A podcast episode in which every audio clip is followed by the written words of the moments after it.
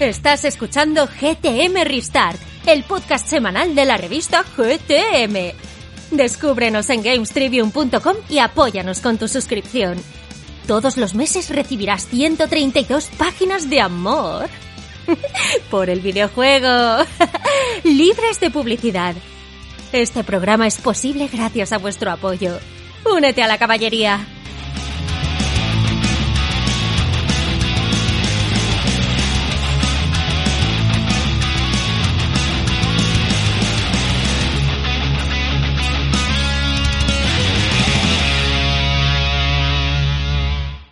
Muy buenas a todos y bienvenidos una semanita más a GTM Restart, tu podcast semanal de videojuegos.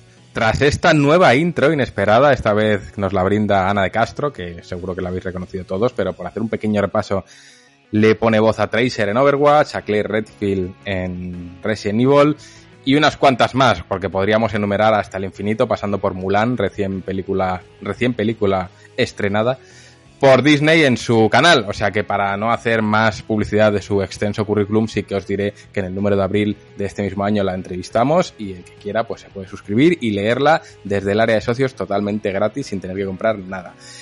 Dicho esto, ¿qué os puedo contar? Pues que la revista está ya al caer, estamos directamente en imprenta.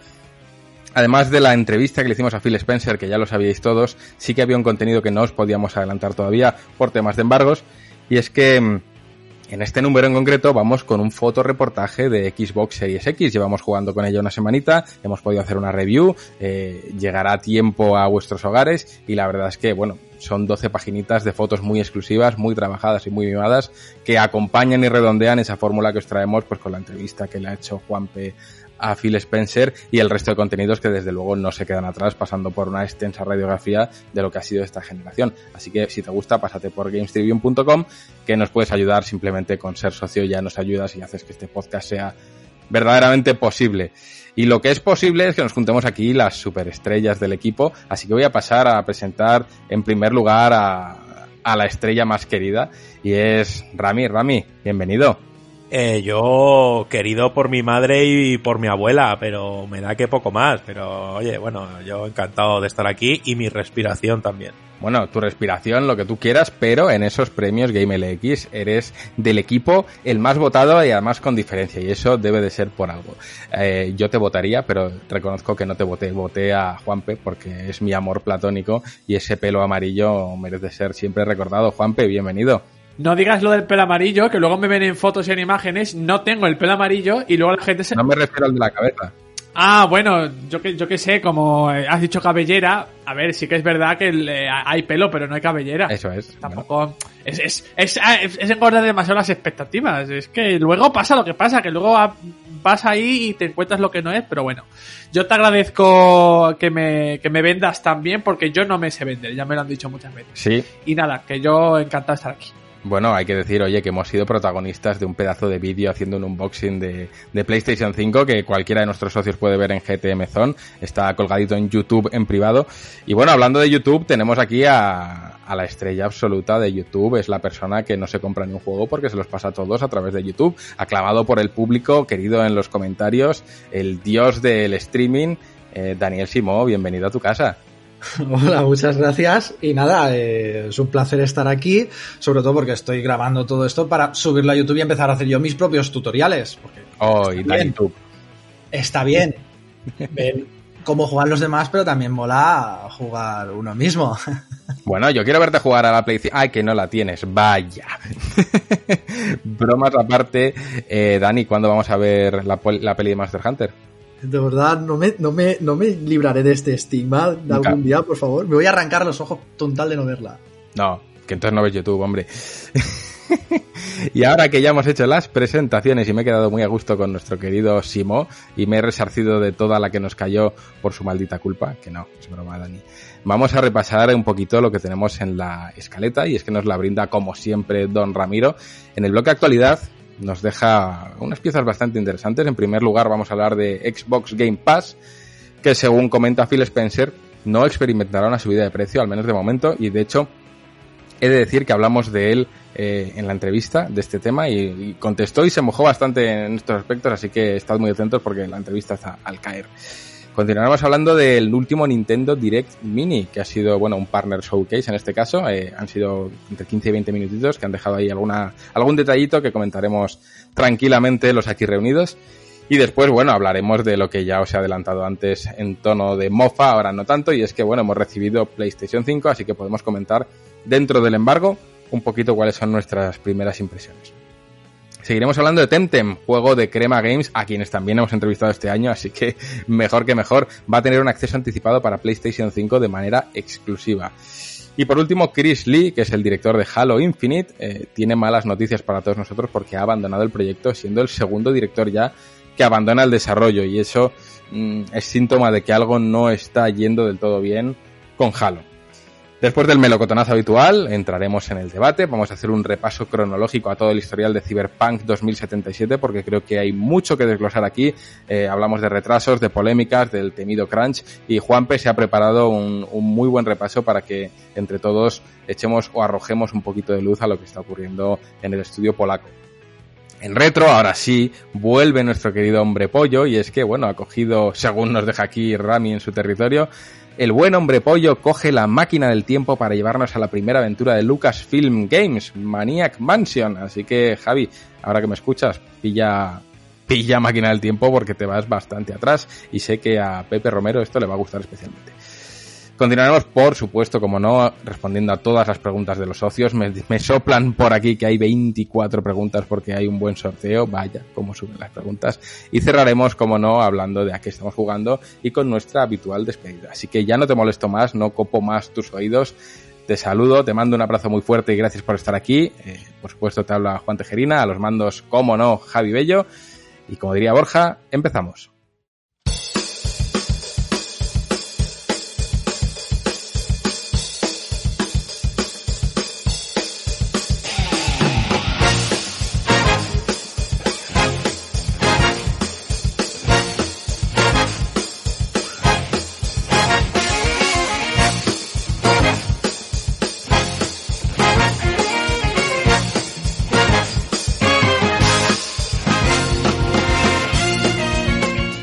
Sube de precio. Xbox Game Pass no experimentará una subida de precio, al menos de momento. Es algo que ya nos comentó Phil Spencer en la entrevista que publicamos en este número de noviembre, pero bueno, por lo visto ya se empiezan a hacer eco, no de nuestra información, pero sí de una información similar, en webs como Vandal, así que eh, por dar paso al único periodista que aquí tenemos, Juanpe, cuéntanos qué sabemos. Pues sabemos algo que creo que eh, nos hemos planteado mucho a nivel de, comunidad de jugadores desde que, desde que, se anunció la compra de Bethesda, pero que también se han preguntado en el otro lado de, la ecuación, es decir, los desarrolladores. Eh, estas eh, declaraciones de Phil Spencer, que actualmente pues es la cabeza de, de Xbox, no, no es algo que, surja de la nada. Y el caso es que a, eh, raíz del lanzamiento de la, nueva generación y de los muchos cambios y, adquisiciones que se han hecho en la compañía, pues surge esta duda, ¿no? Eh, Phil Spencer ha concedido una entrevista al podcast eh, Drop Frames, ¿vale? Y le han planteado eh, cómo se va a desarrollar Game Pass ahora que ha estado toda una etapa que es esta que de la, de la parte final de la generación, a un precio bastante asequible y, y a pesar de, de, las promociones a un precio que no es demasiado, que no es demasiado alto, eh, ¿cómo se va a sostener a, partir, a partir de ahora? De nuevo, eh, tenemos que, que, que, indicar que Phil Spencer es muy, muy gallego en ese, en el sentido de la palabra de que no le gusta, le gusta ser muy, muy neutral, no, no, se moja, pero él lo sabe hacer, lo sabe hacer muy bien y, y, ha, asegurado, esta vez lo, lo, con bastante contundencia, que Game Pass no va a subir de precio, ¿vale? Ni, por lo menos en el futuro, en el futuro próximo, y asegura que el, el sistema eh, sigue siendo sostenible tal y como es ahora mismo. Y añade que lo dice totalmente en serio. Y es que el propio Phil Spencer afirma que tiene pues muchos correos de, de, desarrolladores que le comentan que cómo puede ser sostenible, desarrolladores, ojo, eh, eh cómo puede sostenible este, este modelo de, de, negocio si, oye, no hacen más que, que, ofrecer más juegos y más juegos y juegos de lanzamiento exclusivos para los usuarios de Xbox y el precio no varía en absoluto. De hecho, pues sigue habiendo eh, promociones que lo dejan todavía más baratos más barato este servicio o está por otro lado ese Ultimate eh, Xbox Game Pass Ultimate que unifica todos los servicios de, de Xbox. Pues eh, él dice que no tiene problema en que cualquier eh, desarrollador interesado pues se acerca a él, que él le explica todo lo que le tiene, todo lo que le tenga que, que explicar. Pero realmente no ha entrado en detalles de, de, por, de cómo, cómo se sostiene ese, ese Game Pass. Solo simplemente ha asegurado que supongo yo que en definitiva es lo que nos interesa a todos, es que no va a subir de precio. Y lo que avanzábamos al principio del podcast con, en referencia a la entrevista que le hemos podido hacer a Phil Spencer, es que nosotros hemos eh, pues tratado este tema directamente con él. Eh, le hemos preguntado por eh, posibles tiers en, un, en una replanificación de Game Pass, una subida de precio eh, o, cambios significativos en los que se sufre un impacto por esas adqui- adquisiciones de las que hemos hablado antes. Bueno, pues de nuevo él vuelve a ser muy correcto, pero creo que nos ha dado una respuesta bastante interesante. Yo os, os voy a comentar un poquito por encima para que podáis descubrirlo en la, en la entrevista. Y el caso es que él dice que, el, eh, de nuevo, y usa las mismas palabras, Game Pass es muy sostenible porque no solo se trata del dinero que te puedas dejar tú en, comprar eh, estudios o en, eh, eh, o en dar cabida a juegos como Red Dead Redemption 2 en, Game Pass, sino que Spencer comenta que los, los juegos, los, los, los juegos que entran en Game Pass y las desarrolladoras que forman parte de este modelo se dan cuenta de que sus títulos eh, pues alcanzan un impacto mayor a partir de su aparición en Game Pass. Títulos que antes tenían eh, un alcance eh, limitado, pues ahora lo multiplican al, al aparecer en una plataforma como la de Xbox y ven que su repercusión es mucho mayor. Por lo tanto, podríamos decir que no solo se trata de una cuestión económica la de que los juegos aparezcan en Game Pass. Así que en parte podríamos decir que entendemos, o yo por lo menos entiendo, que el, tinglado, el andamio, el andamiaje de, de, Xbox Game Pass está muy bien, muy bien construido. Bueno, aquí habría que decir que suena un poco, y salvando las distancias, a eso de que no te pagamos con dinero, sino también con visibilidad. Es decir, el beneficio de Game Pass no es tanto económico, sino a nivel de impacto, salvando, por supuesto, las distancias. Y es que al final, eh, supongo que las cifras están detrás para avalar lo que dice Phil.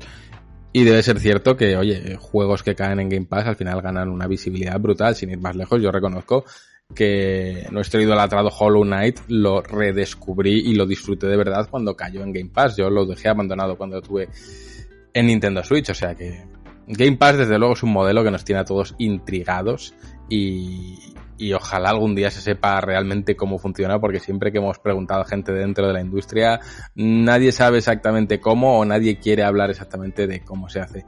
Por orden, Rami, tú primero.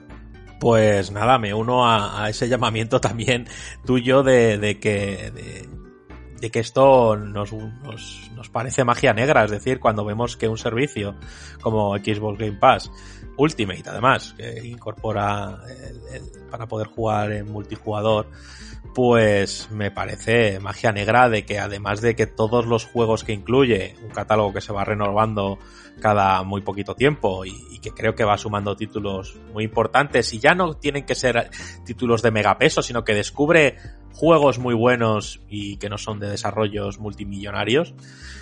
Pero es que me sigue fascinando que, que esto sea un esto sea un modelo totalmente eh, que goce de salud económica para Microsoft y para las desarrolladoras. Y joder, de verdad que me gustaría un, un, día y creo que como ejercicio de comunicación para Microsoft sería muy interesante y sobre todo de cara a, a sus clientes que hagan un vídeo explicativo. Así funciona Game Pass. Pues nosotros contratamos con los desarrolladores y les ofrecemos ya no solo una ventana de, para, de promoción para sus títulos, porque yo creo que mucha gente sí que, y es algo en lo que se eh, apoyan ellos, es que mucha gente descubre juegos en Game Pass y luego eh, hay un alto porcentaje de, de jugadores y jugadoras que, que acaban haciéndose con el título porque quieren, quieren comprarlo.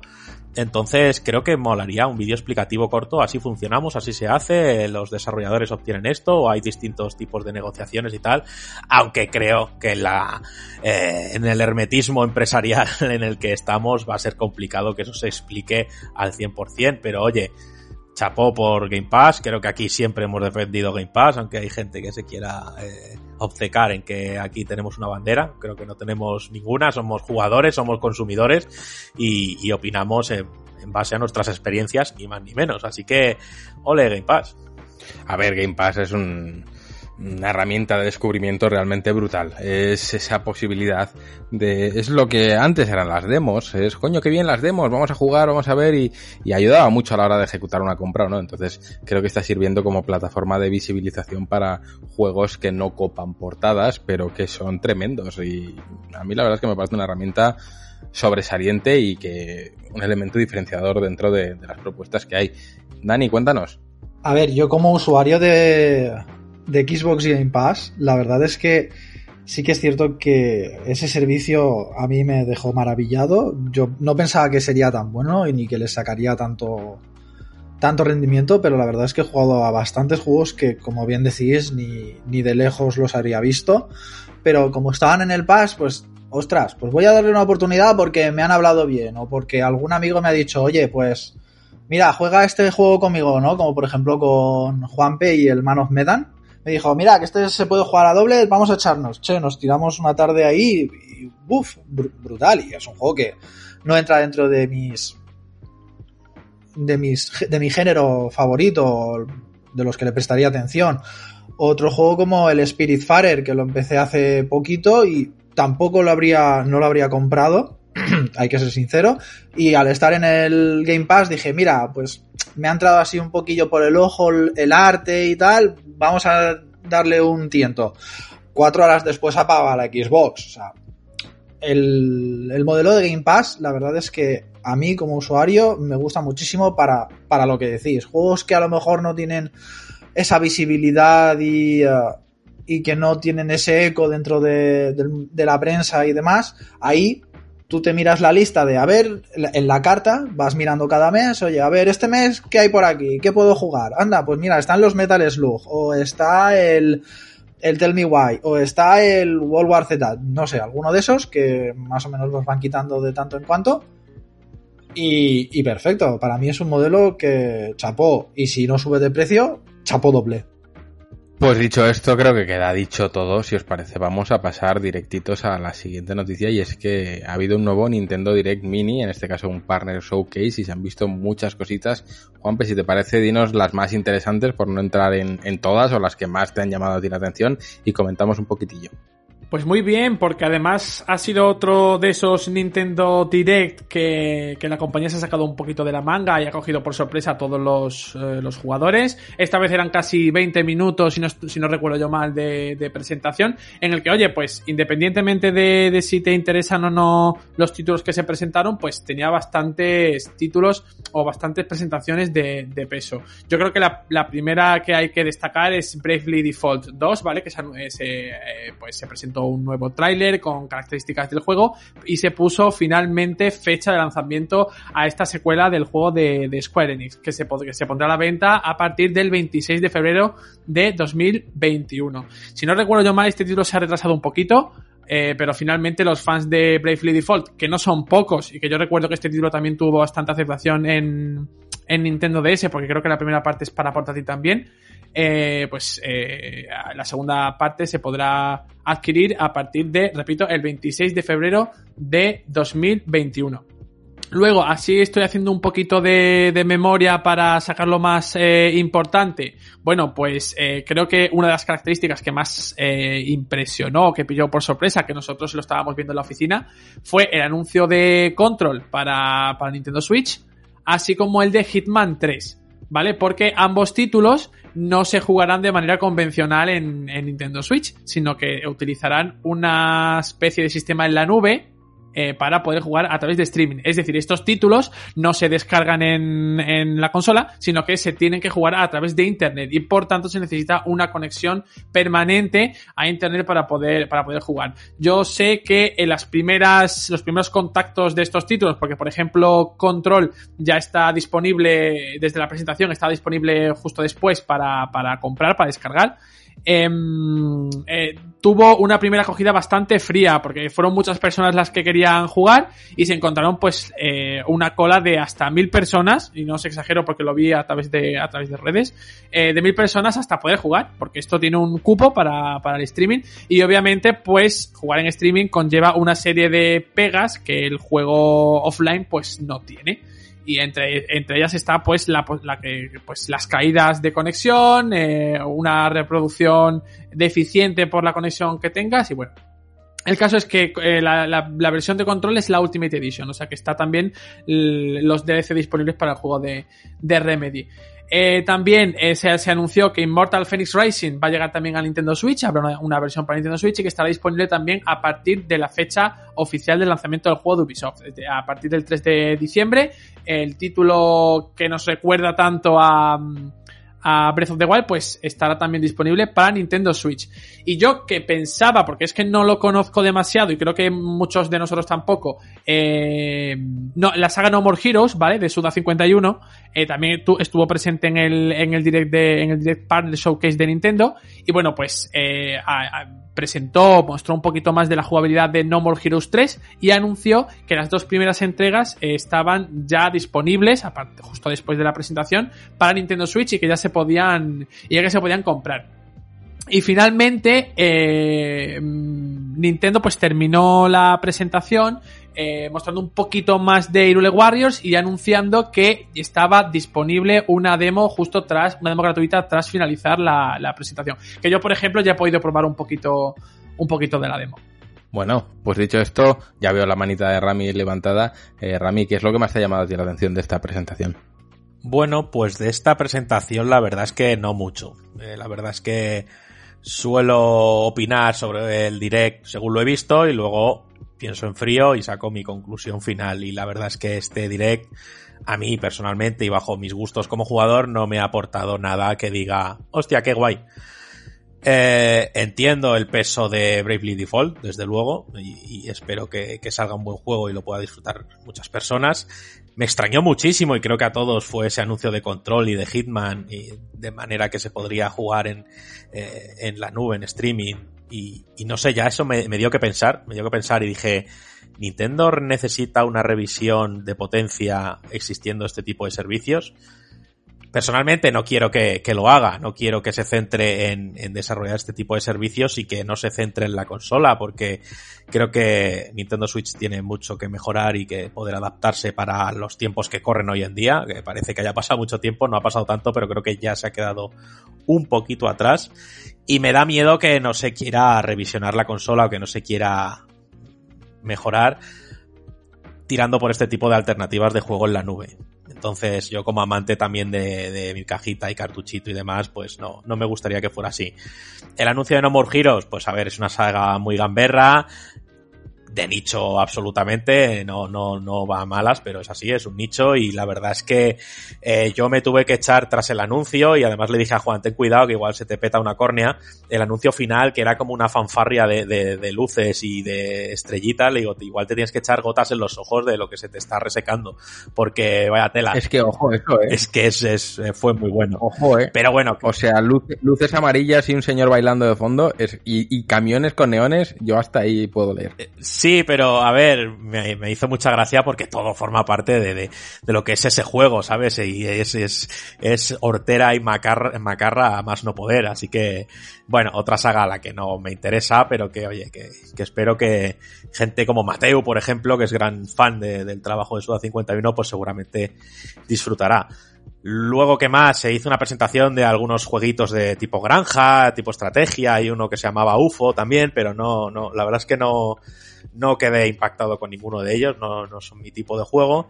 Y luego, pues un poquito más de información de Irule Warriors, que yo eh, justo estaba diciendo, ojalá hoy saquen una demo, porque creo que es un juego que, que con una demo puede atraer bastantes compradores, y de hecho justo se, se pudo descargar esa demo. Lo está jugando no os voy a mentir, 5 o 10 minutos para, para, para, hablar, no para dar mi opinión, sino para saber un poco a lo que nos vamos a, enfrentar. Y bueno, la verdad es que tengo que decir, en mi opinión, que no estaba hipeado por el lanzamiento, pero bueno, tenía mi interés porque creo que podía contar un poquito más de, esa historia que creo que a todos nos llama mucho la atención. Pero al final lo jugado, es un Musou puro y duro, o sea, no, no os vais a encontrar otra cosita más ligera, es un Musou puro y duro y la verdad es que lo he jugado 10 minutos y he apagado la consola, no por enfado ni mucho menos, sino porque no me ha traído lo que, lo que me he encontrado a los mandos, así que seguramente no me haga con él ni antes ni después. No quiero decir que es un mal juego, ni mucho menos, y es más, creo que como Musou es bastante bueno. Creo que va a dar bastante que hablar porque veo un juego bastante chulo, pero no de mi, no de mi preferencia ni, ni muchísimo menos. Así que bueno, yo solo quiero decir a Nintendo que si vamos a estar echando ya el resto de, no sé, de año y el año que viene a base de estos Nintendo Direct Minis, Nintendo Indie, no sé qué, y cuando va a hacer un Direct en condiciones, de esos buenos, de esos con fanfarria, de esos con, con ilusión, y que a todos nos dejen con el culo torcido. Será que no puede hacerlo porque no tiene nada para darnos, pero, joder, creo que todos echamos de menos un Nintendo Direct como Dios manda. Yo es que a mi entender creo que... Mmm, ¿Cómo decirlo? los estudios japoneses, por lo que tengo entendido, eh, se han quedado sin, sin, herramientas a la hora de abordar el tema de la pandemia y se están viendo muy lastrados. Pero bueno, es algo que debería informarme más antes de hablar del tema, pero creo que por ahí van los tiros. Dani, cuéntanos. Sí, a ver, yo um, también vi el, uh, el Nintendo junto con mi mujer. He de decir que el Story of Seasons es el juego de granjitas que ha dicho Ramiro y a ella le, le hicieron los ojos chiribitas, estrellitas, porque pues, se ve cuco y, y demás, quería mencionarlo. Y luego entrando al turrón, pues yo tampoco soy un jugador de Muso. Es decir, el primer Muso que he jugado, y por decir jugar, es la demo de Lirule Warriors. Porque, pues, siempre he tenido entendido que, que los Musou son tú, eres Dios todopoderoso contra hordas y hordas de enemigos y ale a matar. Y eso, pues la verdad es que a mí no, no, no, me presenta ningún desafío, ¿no? Por así decirlo. Pero bueno, me animé, es demo, es gratis y siempre estoy alabando las demos. Entonces, joder, una demo, pues vamos a probar una demo. Y he de decir que me la fulminé entera, ¿vale? Anoche la demo me gustó bastante. Sigo diciendo que, uh, al igual que Ramiro, es un muso. Se nota que es un muso, son muchos enemigos delante de ti pero los personajes te dejan jugar con tres. No sé si esto entra dentro del, del apartado spoiler, pero bueno, tienes para jugar a tres personajes. Los tres se sienten muy diferentes entre sí. Visualmente, luego a los mandos, la verdad es que es todo el rato Y, Y, X, Y, X, Y, Y, Y, X, X y hasta ahí puedo contar. De la demo. Luego que a lo mejor te empieza, no, Y más X haces no sé qué combo y tal. Pero hasta ahí después de desbloquear varios combos y tal por el mapa, se hacía un tanto repetitivo si llevabas al mismo personaje todo el rato. Lo bueno es que te dejan cambiar entre misión y misión. Eh, entonces, y en la misma misión incluso puedes llevar hasta varios personajes al mismo tiempo. Así que no se hacía repetitivo, pero ya lo digo, no se hacía repetitivo en una demo. Ahora falta saber en, en el juego entero. Yo comprarlo de salida no lo compraré, pero sí que es cierto que me ha llamado la atención, lo dejaré en la recámara y si en algún momento baja de precio, jaja, Nintendo Zelda Breath of the no baja de precio ni de coña, eh, pues me animaré y si no, pues Troll y ya está. Luego el Preview Default, pues lo tenía ahí en, en el rabillo del ojo, pero me tengo que poner con el primero y son muchas horas y tal. El segundo se ve bien, pero hasta ahí puedo contar. Ojalá salga un gran juego y me suban el hype en la comunidad. Bueno, pues Juanpe, te, tiene la mano levantada, Juanpe. Eh, cuéntanos. Sí, a ver, yo la tengo, la tengo levantada la, la mano porque mmm, yo también he estado jugando eh, Irule Warriors. Y a ver, yo puedo entender que una persona que entra de primeras a un juego como este, que es un Musou, claro, decir, es que es un Musou. Claro que es un Musou, si es que es lo que te están presentando. Te vas a encontrar hordas de enemigos, te vas a encontrar un héroe con muchas habilidades y que se enfrenta a ellos. Es que esa es la base del, de este tipo de juegos. Yo, por ejemplo, ayer les estaba comentando a ellos que los jodidos de, de Nintendo, en colaboración con Koei, habían hecho un trabajazo porque es que eh, yo tengo el culo pelado de haberme jugado Dynasty Warriors, de haberme jugado One Piece, de haberme jugado Attack on Titan y otros muchos juegos de este corte. Y al encontrarme este juego, pues veo que el trabajo que se ha hecho en él es completamente diferente. Se ha, se ha, hecho un esfuerzo por insertar el género en el universo de Zelda, no en encajar el universo de Zelda en el juego, sino al revés que es, es lo realmente importante en este, en este título. Y te vas encontrando con que eh, combo solo de X e Y no. eh, ahí voy a estar en completo desacuerdo con mi amigo Dani Youtuber, porque es que no. Porque luego eh, se han, se han eh, eh, insertado los, eh, los, las, las técnicas y las habilidades de la piedra Sheikah en los personajes. Link puede usar las bombas, puede usar. ¿Qué es lo otro? Es que no me acuerdo cuáles eran los otros de, los- de las habilidades. Pues, pero ento- eh, otras cosas, las, las bombas, las bombas ah, eh, de control remoto. El arco también lo puede usar. Eh, también hay ataques definitivos, obviamente, esto no es nada nuevo. Pero, por ejemplo, en otro de los personajes, la mecánica para desatar ese tipo de ataques finales es completamente diferente. Y puede obtener objetos para usarlos y, por ejemplo, desatar una lluvia de fuego. Yo creo que en eso estoy muy de acuerdo con Dani, que dice que los personajes son completamente diferentes, y es verdad. Pero es que han hecho.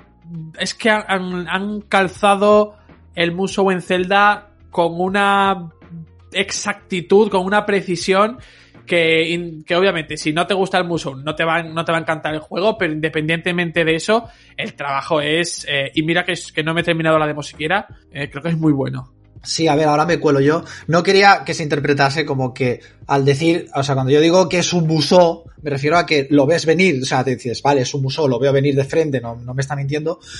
Y como bien he dicho, para yo ser un profano completo de los musó, me lo fulminé anoche y mi mujer me miraba de reojo diciendo, "Tst, eh, no, eh, que este mes vienen navidades, relájate. En plan, veo que te está gustando, es Zelda, y a mí ya sabéis que Zelda, pues, me gusta muchísimo. Eh, eh, la saga, eh, no Zelda, el personaje, por favor. Y, eh, y eso, y me, me calcé el juego muy fuerte. Y es más, he de decir que el personaje que más me gustó es el tercero que desbloqueas y es el que para mí mejor integrado tiene la piedra Sheikah. Ya sabes por dónde voy, Juanpe, a lo mejor, pero ese personaje jugué desde que lo desbloqueé toda la demo con ese personaje, porque me encantaban los combos que tenía y visualmente cómo, cómo peleaba. La verdad es que eso sí que, sí que hay que romper una lanza a favor. Yo, como profano de, de los, de los Musou, animo a la gente a que pruebe la demo y a que al menos le dé una oportunidad y no se encierre en el, en lo que he dicho al principio, en el mata, mata, mata mucho y, aburri- y aburrirte a los 10 minutos. Aquí al menos te intercalan historia y demás y es el universo de Zelda y la verdad es que mola mucho. Bueno, pues ya por queda el último Rami que ha levantado la mano, cuéntanos. No, yo solo me quería meter, no quería hablar más sobre esta noticia, ya creo que lo, he dicho y apoyo lo que dice Dani, es decir, no digo que, joder, es que me he encontrado un Musou en Irule Warriors o, o en, en la era del cataclismo, obviamente es un Musou, solo que, que bueno, que a mí sigue siendo un género que no me gusta y que sé que va a disfrutar mucha gente y que a mucha gente que a lo mejor un Musou no le ha llamado la atención, le dé una oportunidad al género solo porque tiene esta licencia detrás, eso es así. Pero solo eh, intervengo porque me gustaría dar un poquito de información de última hora, ya que estamos aquí grabando el podcast y, así, al estrenarse el martes de la semana que viene, pues es información más fresquita. Y es que justo ahora mismo se acaba de anunciar de que Far Cry 6 y Rainbow Six Quarantine se van a atrasar, ¿vale? Hasta después de abril 2021, no anda una fecha concreta, estaban listados para antes y se van a retrasar, pues, eh, razones un poco generales, obviamente mencionan el COVID-19, eh, también que les gustaría eh, meterlos en otro ejercicio fiscal y demás, pero, pero vamos, se retrasan esos dos jueguitos, o sea que me parece una información que acaba de saltar y me parece interesante. Interesante es, desde luego. Yo por volver al, al tema de los Musou no espero gran cosa, no es mi género tampoco. Por supuesto que este lo probaré porque la estética y demás me atrae y además en este último número tenemos un reportajazo muy bueno de Sergio Carlos que eh, desgrana un poquito la trayectoria de los Musou, nos explica un poquito el porqué de todo. Pero bueno, yo lo probaré, lo voy a probar en la demo. Eh, no espero gran cosa de él, así que me gusta porque cuando no espero gran cosa de él, los juegos me suelen, me suelen sorprender. Cuéntame, Rami. Nada, solo un poquito volver a lo de Ubi, perdón por este mareo de, de, noticias. Pero es que sí, obviamente, con toda la cola de retrasos que hubo, no sé si os acordáis de Watch Dogs Legion, Legions y Immortal Phoenix Rising y demás, pues al final a, Ubisoft se le ha juntado muchos lanzamientos en muy poco tiempo. Entonces creo que este distanciamiento, de Far Cry y Rainbow Six, pues significa eh, apartarlos un poquito y que no entren en el mismo ejercicio fiscal para dar un poco de respiro a los jugadores y creo que que sus lanzamientos caigan un poquito mejor, porque es recordar que, que en muy poquito tiempo tenemos Watch Dogs Legions, que es de Ubisoft, Assassin's Creed Valhalla, Immortal Phoenix Rising, Just Dance también es de Ubisoft, así que, y, y también dentro de muy poquito tenemos ese remaster de Prince of Persia, tenemos el Raiders Republic, o sea que, que obviamente creo que van a optar por espaciar un poquito la cosa porque al final se les ha concentrado todo juntito. Todo juntito se les ha quedado a los chicos de Ubi. Bueno, habrá que ver. Ahora ya viene en Valhalla, viene, está Watch Dogs ya creo que entre nosotros o casi. O sea que yo lo único que espero de Ubisoft es que todo lo que saque lo empiece a sacar bien, con calidad, como ellos saben hacer las cosas, y que quede un poquito atrás esa imagen tan negra que todos recordamos. Si os parece, vamos a pasar a la siguiente. Creo que en la escaleta tengo aquí a hablar de Play 5, pero lo vamos a dejar un poquito para el final. Vamos a saltar a que Temtem ya va a tener, o va a tener seguro, un acceso anticipado a PlayStation 5 de manera totalmente exclusiva, Juanpe. Sí, una noticia que pues se produjo un poquito de tapadillo. Voy a ser así de. Voy a tildar de, de con esta palabra eh, la publicación de este, de este acceso anticipado. Y es que Tentem, el juego que preparan nuestros compis de, de Crema Games, pues se va, a, va a tener un acceso anticipado en exclusiva en PS5. ¿Qué significa esto? Lo digo porque ha generado bastantes dudas. Es que el acceso anticipado solo va a estar en consolas para PlayStation 5. Ya lo estuvo, ya lo estaba en PC. De hecho, nuestro compañero, eh, nuestro amigo Dani, pues estuvo jugando a, a Tenten en su acceso anticipado, si no recuerdo yo mal. Y nada, se, la, la, la, noticia la lanzó PlayStation eh, a través de Twitter justo el mismo día que se acababa el embargo para la, distribución de PlayStation 5, que ves que me acuerdo, me acuerdo perfectamente porque estábamos hablando nosotros de, de, de que habíamos recibido la consola, de lo que, hablaremos después de, de ella. Y, y, vi en Twitter esta, esta noticia eh, y oye, pues me, me llevó una sorpresa porque fue algo, no, nosotros de hecho la esperábamos en un, en un State of Play o algo parecido. Y el caso es que eh, PlayStation 5 tendrá en exclusiva, como he dicho, un acceso anticipado de Tenten que estará disponible a partir del 8 de diciembre. ¿Vale? La, la, desarrolladora ha, ha, informado a través del blog oficial de, Play, de, PlayStation que los jugadores que accedan a este Early Access, eh, que por cierto, eh, para los que no lo recuerden, las versiones para PlayStation 4 y Xbox One de, Tenten se cancelaron para dar prioridad a las de nueva generación. Las de Nintendo Switch y PC siguen adelante también, solo que el acceso anticipado lo tiene PlayStation 5. Pues bueno, el contenido de, este acceso anticipado de las seis islas que tendrá que tendrá eh, Tenten en su versión definitiva se podrán acceder a cuatro y, habrá un total de unos 100 eh, exclusivos, ¿de acuerdo? Para, para, los que estén interesados en este acceso anticipado y, que, y en qué se traduce en cuanto a dinero, habrá dos, eh, dos eh, versiones diferentes de este acceso anticipado, ¿vale? Una edición, eh, una, sí, una versión estándar eh, que tendrá un precio de 37,99 en acceso anticipado y de 54,99 cuando se lance la versión definitiva y la edición deluxe que tendrá diferentes añadidos como un diseño exclusivo para nuestro avatar será de 39,99 en el acceso anticipado y luego de 59,99 yo recuerdo que voy a, voy a sumar un poquito de información cuando estuvimos hablando con nuestros compañeros eh, de Crema, eh, que cuando anunciaron el cambio de plataforma, de que se cancelaba la, la, las versiones de PlayStation 4 y Xbox One, yo recuerdo que, hombre, que Enrique, Enrique y Guillermo, que son el CEO de, de, de la compañía y el director del juego respectivamente, Guillermo Andrades, eh, nos comentaron que sí que habían recibido pues críticas, ya que entre las, entre las, entre los beneficios de, del, de Dentem, del, de los, del Kickstarter, estaban las versiones para PlayStation 4 y, Xbox One. Pero ellos nos reconocían que eh, intentar cubrir eh, versiones para todas las consolas se les hacía muy un esfuerzo demasiado grande y podría y podría pues complicarles la, la supervivencia del, del, estudio. Lo digo para que por ejemplo tengan en cuenta todos los que nos oyen si, si han puesto si forman parte del Kickstarter de, de Tenten o están interesados en, en, en el juego Así que nada, eh, recordad que Tentem es un multijugador eh, cooperativo, ¿vale? Eh, se puede jugar con, con, otros jugadores y la campaña entera es se puede jugar en, en, cooperativo, es un mundo abierto. Y nada, a partir del 8 de diciembre, acceso anticipado en exclusiva para PlayStation 5. A mí me sorprende que llega quizás antes de lo que todos esperábamos, incluso puede que antes de lo que la propia crema eh, esperase, porque por lo que hablamos nosotros con ellos, como has dicho Juanpe, al final ellos mismos eran conscientes de que cancelarlo para la actual generación era lo más óptimo porque el lanzamiento se iba a producir quizás un poco más alejado de ese cambio generacional, pero si ese acceso anticipado ya está en diciembre, estamos ahí, ahí, estamos recién empezando la nueva generación, o sea que, bueno, eh, eh, eso es síntoma de que les está yendo bastante bien el desarrollo y, de verdad que me alegro. Eh, Dani, cuéntanos. Yo hablo como, como jugador, ¿vale? Como consumidor. He jugado al juego, al TNTM en PC.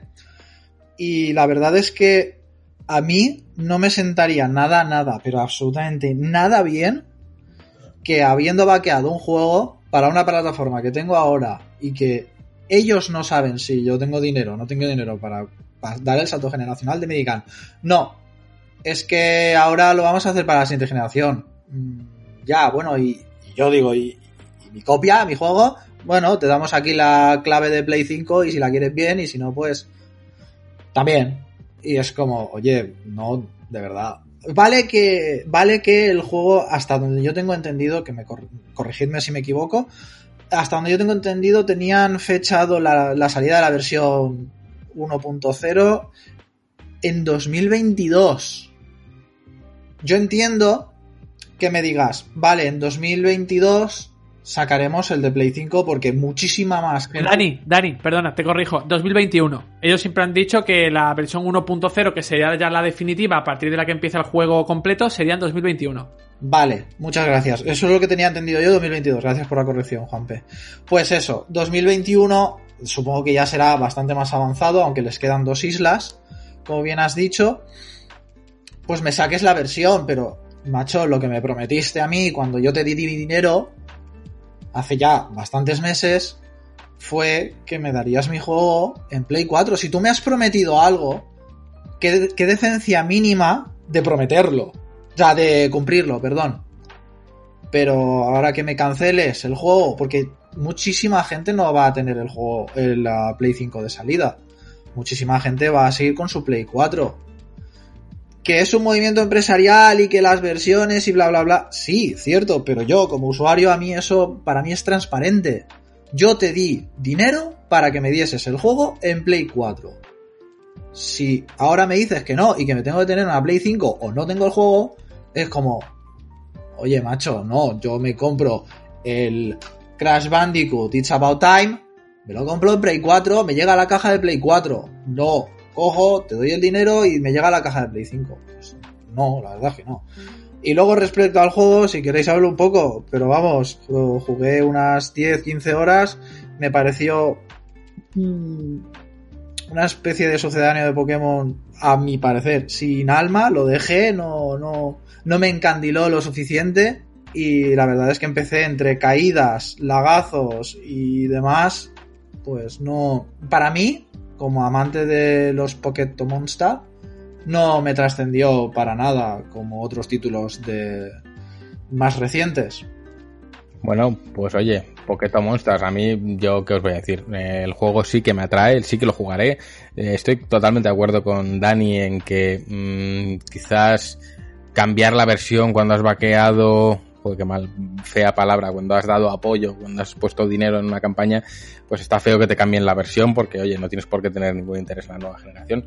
Pero, como hemos hablado con ellos, también sabemos cuáles son los motivos y se pueden entender. Desde un punto de vista empresarial se puede entender el motivo y sobre todo sabiendo que tenían planeada un lanzamiento ya lejano de, de esta generación que muere. Es decir, mm, también hay que saber no lanzar en una plataforma que ya ha caído. Veremos cuál es la fecha de lanzamiento oficial para poder juzgar esto con datos y con información objetiva y no con, suposiciones. Pero bueno, no sé si alguien quiere añadir algo de, este tema o, pasamos al siguiente, que no es moco de pavo, y es que eh, Halo Infinite ha perdido ya a su segundo director y esto es un síntoma quizás preocupante, sobre todo para los, fans de, la icónica saga de Microsoft, que su segundo director eh, abandone el proyecto, más aún cuando el proyecto ha sido retrasado y, lo que se ha mostrado de él hasta ahora, desde luego no ha satisfacido, o no ha satisfecho, mejor dicho, las ansias o las expectativas de los fans. Juanpe, cuéntanos.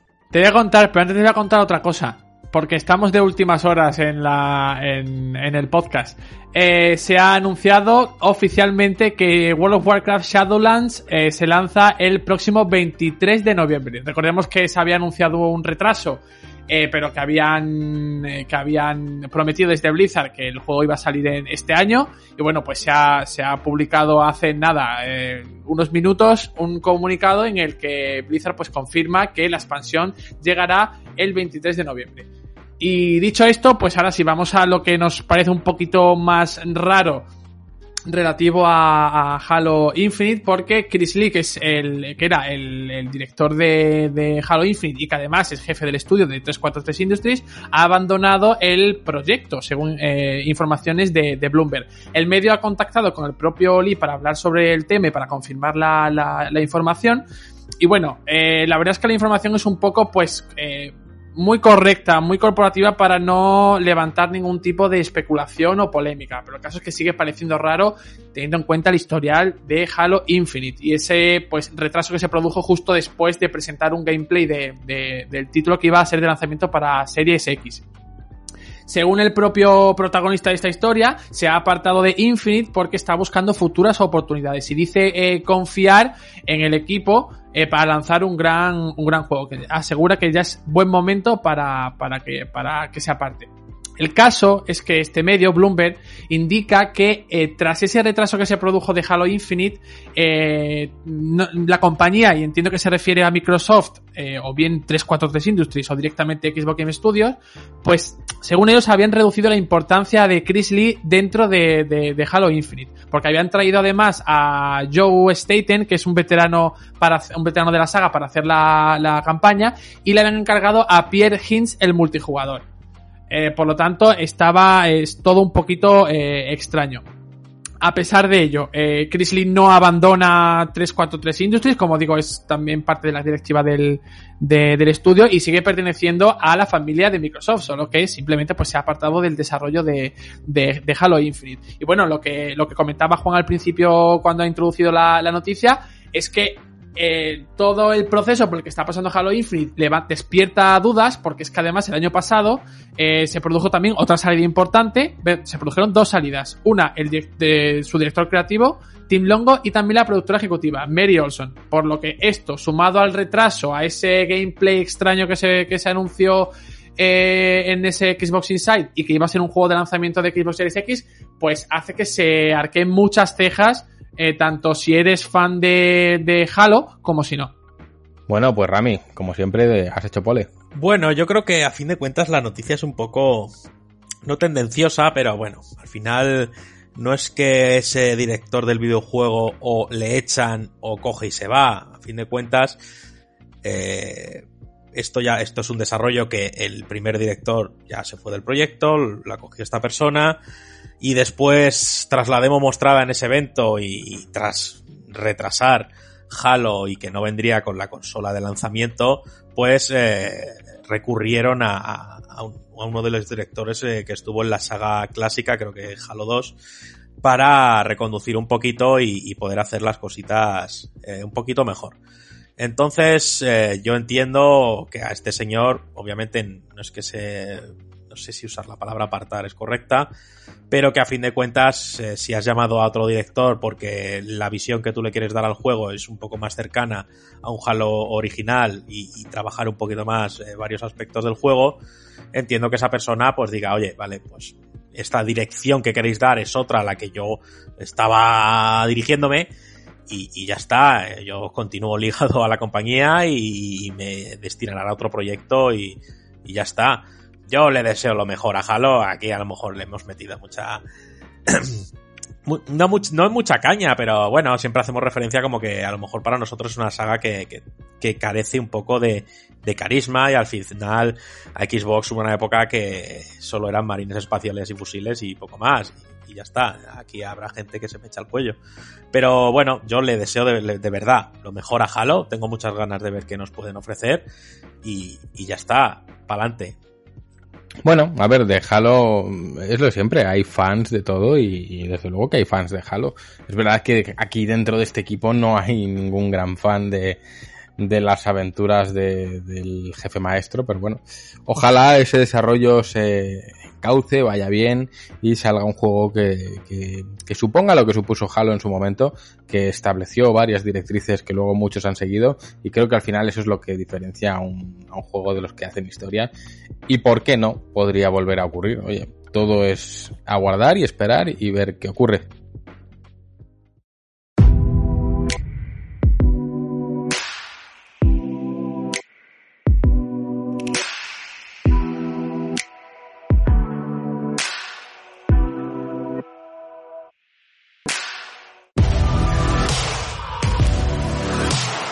Y ahora sí, si os parece, pasamos a la, última, que es que, bueno, ya tenemos PlayStation 5, ya hemos estado jugando y vamos a comentar todo lo que podamos. En este caso, Juanpe, me vas a tener que ceder a mí la palabra, pero sí que os pediría a todos que, en cierto modo, me ayudéis con esta diatraba, me lancéis todas las preguntas que tengáis, que seguramente sean unas cuantas, y yo, dentro de, de lo que es el acuerdo embargo que hay, ya sabéis que no se puede desvelar aún toda la información, pues trataré de, de solucionar todas las preguntas que podáis tener, sobre todo pues porque a través de vuestras cuestiones seguramente podremos, podremos reflejar lo que son las cuestiones que pueden tener los oyentes en este momento. Así que Dani, tú primero. Me cachis, no quería hacer pole, esperaba a Ramiro, que me estaba confeccionando las preguntas. Pero bueno, voy a... Venga, pues Rami, tú primero. Venga, va. Vale, lanzamos si queréis, según nos vayan viniendo, una preguntita corta, Juan que la responda y la eh, expanda a lo que considere y ya está. Eh, lo primero, bueno, el unboxing ya lo hemos hecho, hay un vídeo en YouTube para todos los socios en el que podéis ver en, en así que creo que no vamos a hablar del tema unboxing porque ya está, el tema caja como tal, porque ya está manido y vamos a centrarnos en la consola. Lo primero, lo más interesante, ¿cómo la has colocado en casa? ¿De pie? ¿Tumbada? Te ocupa más de lo que esperabas, porque en referencia en la oficina puedes decir, oh, es grande, pero luego lo pones al lado de la tele y bueno, tal. Eh, ¿Qué te ha parecido ese primer vistazo de la consola en tu salón?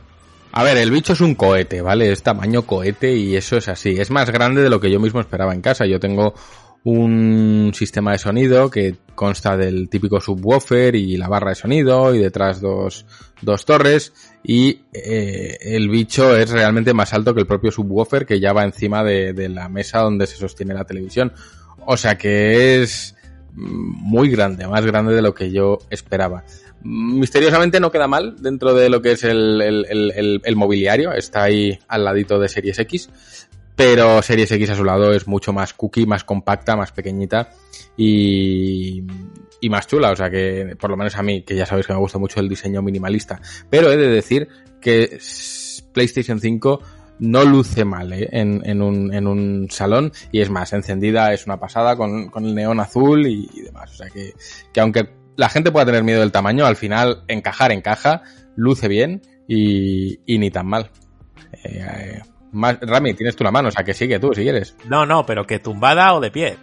Ah, la tengo de pie, la tengo de pie, tumbada, tumbada realmente, para ser honestos, en mi caso, hubiese chocado con lo que es la parte inferior de la televisión, donde empieza la propia, o sea, el, la distancia que hay entre el pie de la tele y el marco, esa distancia, la propia PlayStation 5 hubiese chocado contra ella y no cabría debajo de lo que es la tele como puede caber un reproductor Blu-ray, así que está de pie, eh, totalmente vertical, a la derecha de la tele y a su derecha, que es más bajita, está Series X.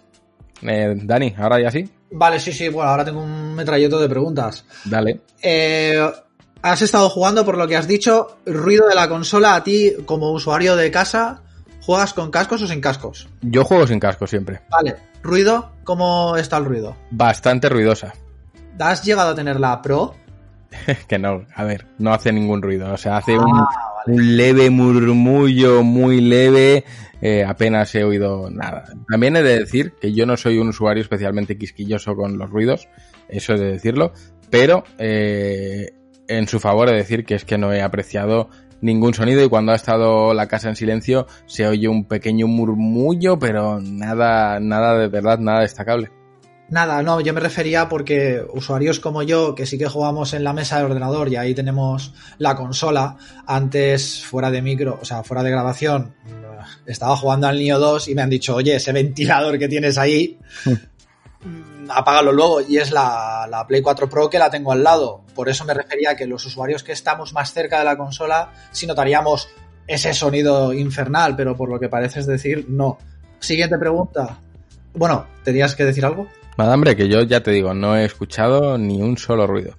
Perfecto. ¿Has llegado a testear o a comprobar si la duración de la batería del mando es superior o inferior o igual al mando de Play 4 que tenemos ahora, que, dura como 4 o 5 horas? Pues no, no te puedo decir porque ya te digo, la estrené ayer por la noche, estuve hablando con Rami y mandándole primeras impresiones y no he podido comprobar cuánto dura el mando en concreto. Sí que lo he dejado toda la noche cargando, así que pronto, o por lo menos en la próxima revista, saldremos de dudas, desde luego. Punto a favor que tenga batería, punto en contra para Series X que no la tiene. Pero mmm, el mando sí te puedo decir que es grandioso y luego ya entraré más en detalle porque creo que es lo más destacable de la consola sin, sin lugar a dudas. Si me vas a, pues me vas a permitir que te pregunte otra vez por el mando, ya que el mando de Play 4 eh, para la gente que a lo mejor no pueda entrar en GTM Zone a ver el unboxing que habéis tenido, sí que es cierto que el mando de Play 4, los joysticks se resbalan como si fuera mantequilla. En este te ha pasado, después de una larga sesión, que se te resbale el joystick o el propio mando notes que se resbala o gracias a esa rigurosidad no.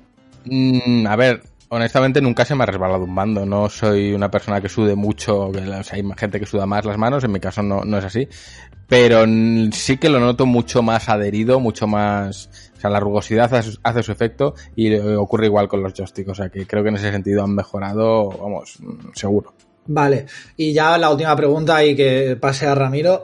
Eh, una de las quejas recurrentes sobre la Play 4 y más concreto en el propio mando de la Play 4 era que en las televisiones de hoy en día, el 99%, se refleja la luz del propio mando. ¿La luz del mando y de la consola se puede regular para apagarla del todo, para dejarla muy tenue o no te has parado a mirarlo? En primer lugar no me he parado a mirarlo porque no me molestan, pero en segundo lugar me parecería muy raro que se llegase a reflejar la luz del mando en la tele porque la luz de este mando está como en el frontal, está de cara al jugador, entonces mm, lo veo complicado porque no es como en el primer mando de, del anterior PlayStation, que es que la parte que enfocaba hacia la televisión daba luz y eso hacía que se, reflejase por, pura física óptica. Pero en este caso es una luz mucho más tenue, es una, un fino hilito azul y no molesta ni interfiere para nada en, el juego. O sea, y, he jugado de noche, ¿eh? pero no, se ha reflejado en ningún momento. Así que mientras te piensas más, que que te van a venir más, Rami, dale caña. Sí, yo antes de meternos en el mando en profundidad, porque creo que es uno de los grandes cambios que nos trae esta PlayStation 5 y que creo que hay que entrar en detalle porque creo que tiene, y como me has comentado, muchísimo que ofrecer y yo me he quedado fascinado con bastantes cositas. Pero me gustaría, en fin, instalaste la consola, te sentaste en el sofá, cogiste el mando, le diste a encender y bueno, ¿cuál fue tu sensación? Es decir, iniciaba la consola rápido, eh, qué sentiste cuando yo creo que se, se te un poquito el vello de, los brazos y de la parte de, del ano. Eh, ¿qué, sentiste cuando encendiste la consola? ¿Percibiste un gran cambio estético? Eh, ¿Velocidad a la hora de arrancar y de que desde que le das al botón hasta que tú ya estás en un menú y puedes seleccionar o las opciones o entrar en un juego es una transición suave, es rápida? El primer, el primer feel, el primer, la primera sensación para no usar putos anglicismos. A ver, a mí me agrada que me preguntes por mi perineo, porque creo que es una parte del cuerpo muy importante a la que hay que prestarle toda la atención del mundo. Cuando el perineo se eriza es que algo va bien. Eh, bromas aparte, em, no estoy del todo seguro hasta qué punto puedo hablar de todo esto, pero eh, sí que puedo hablar un poco de impresiones generales y son francamente buenas. Son francamente buenas porque no puedo entrar en detalle en tema interfaz, aunque me encantaría, porque para mí ya sabéis que es lo más esperado de las generaciones ver esas interfaces. Pero sí que puedo hablar un poco de lo que es la experiencia de usuario de principio a fin, es decir, desde que desempaquetas la caja hasta que la, la conectas y la pones en marcha. E incluso puedo establecer una pequeña comparativa con, con Series X sin entrar en mucho detalle, pero que refleja un poco por dónde van mis impresiones con respecto a esta nueva generación. Y creo que hay una perspectiva que quizás es interesante poner sobre la mesa para que la gente entienda un poco eh, de qué va esto o por lo menos cuál es mi perspectiva sin que sea una verdad absoluta y sin por supuesto imponerle mis ideas a nadie, faltaría más.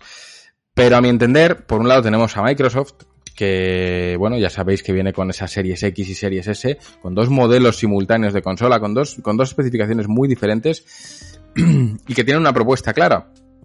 Una propuesta clara que a mi entender quizás no acaba de entender todavía cuál es la cultura de jugar en una consola. Y, creo que esto es importante porque a mí ya me habréis oído hablar de ello muchas veces en cuanto al tema de la experiencia de usuario, de que tienes que conocer a tus usuarios y tienes que saber crear un producto para ellos. Y si bien es cierto que Microsoft ha creado dos consolas que son la máxima potencia, que es que aún hoy se están sacando noticias de que hay ciertas funcionalidades gráficas que solo serán disponibles en, este ecosistema, eh, también me despierta dudas. Me despierta dudas porque creo que aún hoy Microsoft todavía no entiende muy bien cuál es la cultura de jugar en una consola. Y quizás esto a jugadores más jóvenes les resulte menos familiar, pero creo y estoy seguro que a los aquí reunidos nos suena perfectamente a todos eh, de lo que estoy hablando. Eh, creo que hemos crecido todos jugando a videoconsolas, Aquí todos los reunidos hemos pasado más de dos generaciones, hemos dado más de dos saltos generacionales, más de tres, eh, en fin, eh, venimos de tiempos ya muy lejanos y hemos vivido muchos saltos generacionales y, tenemos cierta experiencia en ello y, siempre un salto generacional eh, trae una serie de experiencias, una serie de sensaciones y una serie de factores inherentes a ello que creo que por un lado, Sony los ha sabido aprovechar y explotar muy bien, y por otro lado, Microsoft no, porque creo que no acaba de entender aún en qué consiste esto de las consolas. Eh, entonces me quiero explicar. La, digamos que Microsoft enfoca sus consolas como un producto tecnológico, como un producto vanguardista a nivel tecnológico, como pueden hacer otras compañías tecnológicas del sector, y no me quiero ir muy lejos de Microsoft, me voy a ir a Apple.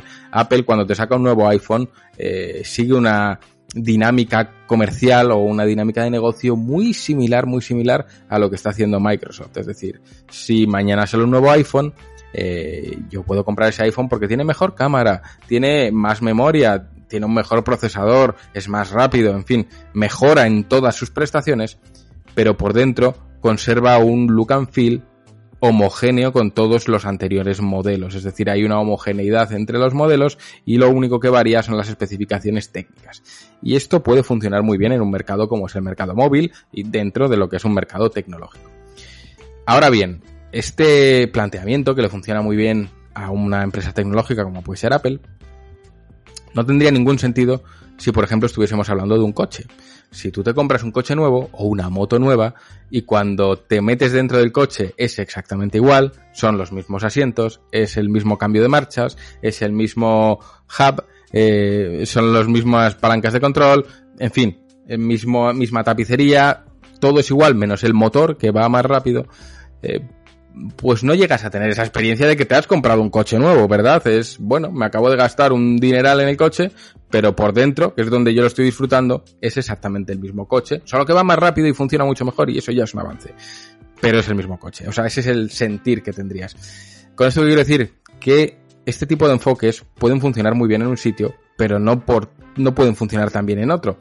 Y creo que conocer un poquito más el, histórico o la cultura de las consolas ayuda a entender un poco mejor a la hora de pasar a lo que quiero pasar con PlayStation 5.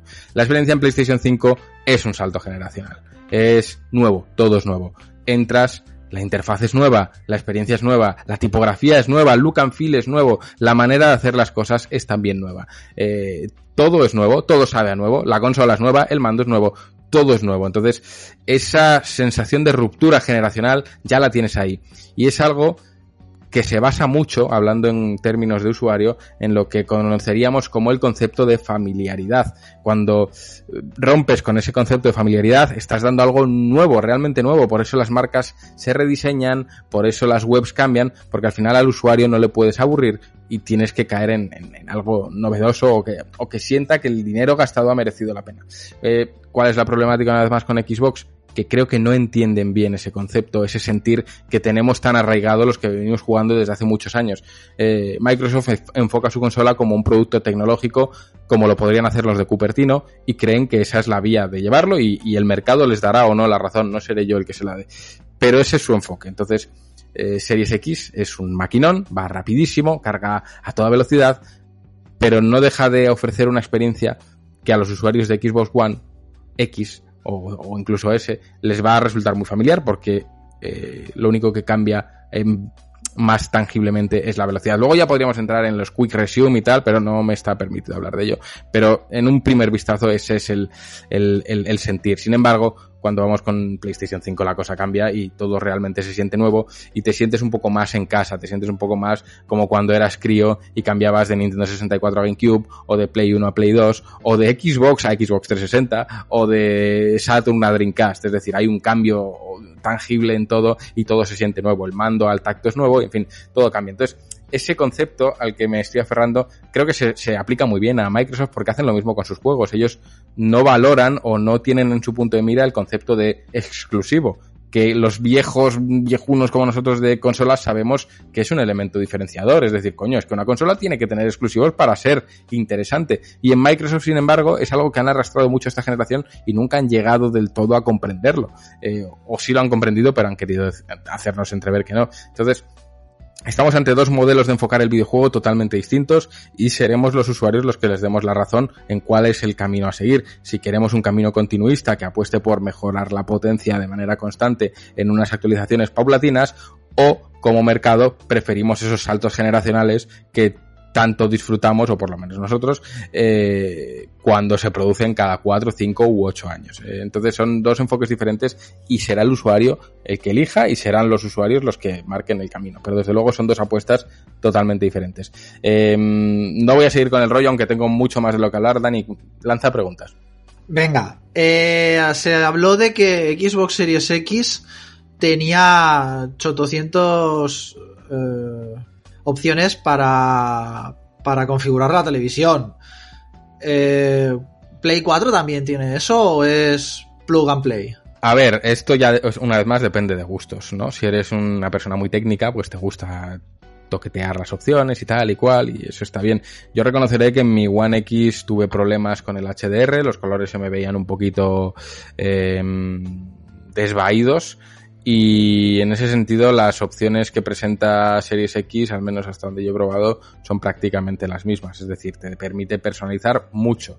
¿Cuál es el problema? Que puedes no saber lo que estás tocando y no sacarle el máximo rendimiento. A mí me, me, produce One X, no Series X, One X, eh, porque es de la que puedo hablar, aunque ya hemos hablado de que son muy similares, esa sensación de incertidumbre de decir, ¿lo habré configurado bien?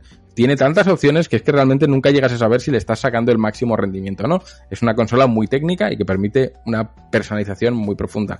En el cambio, eh, PlayStation no me está del todo permitido, pero eh, digamos que es mucho más sencillo.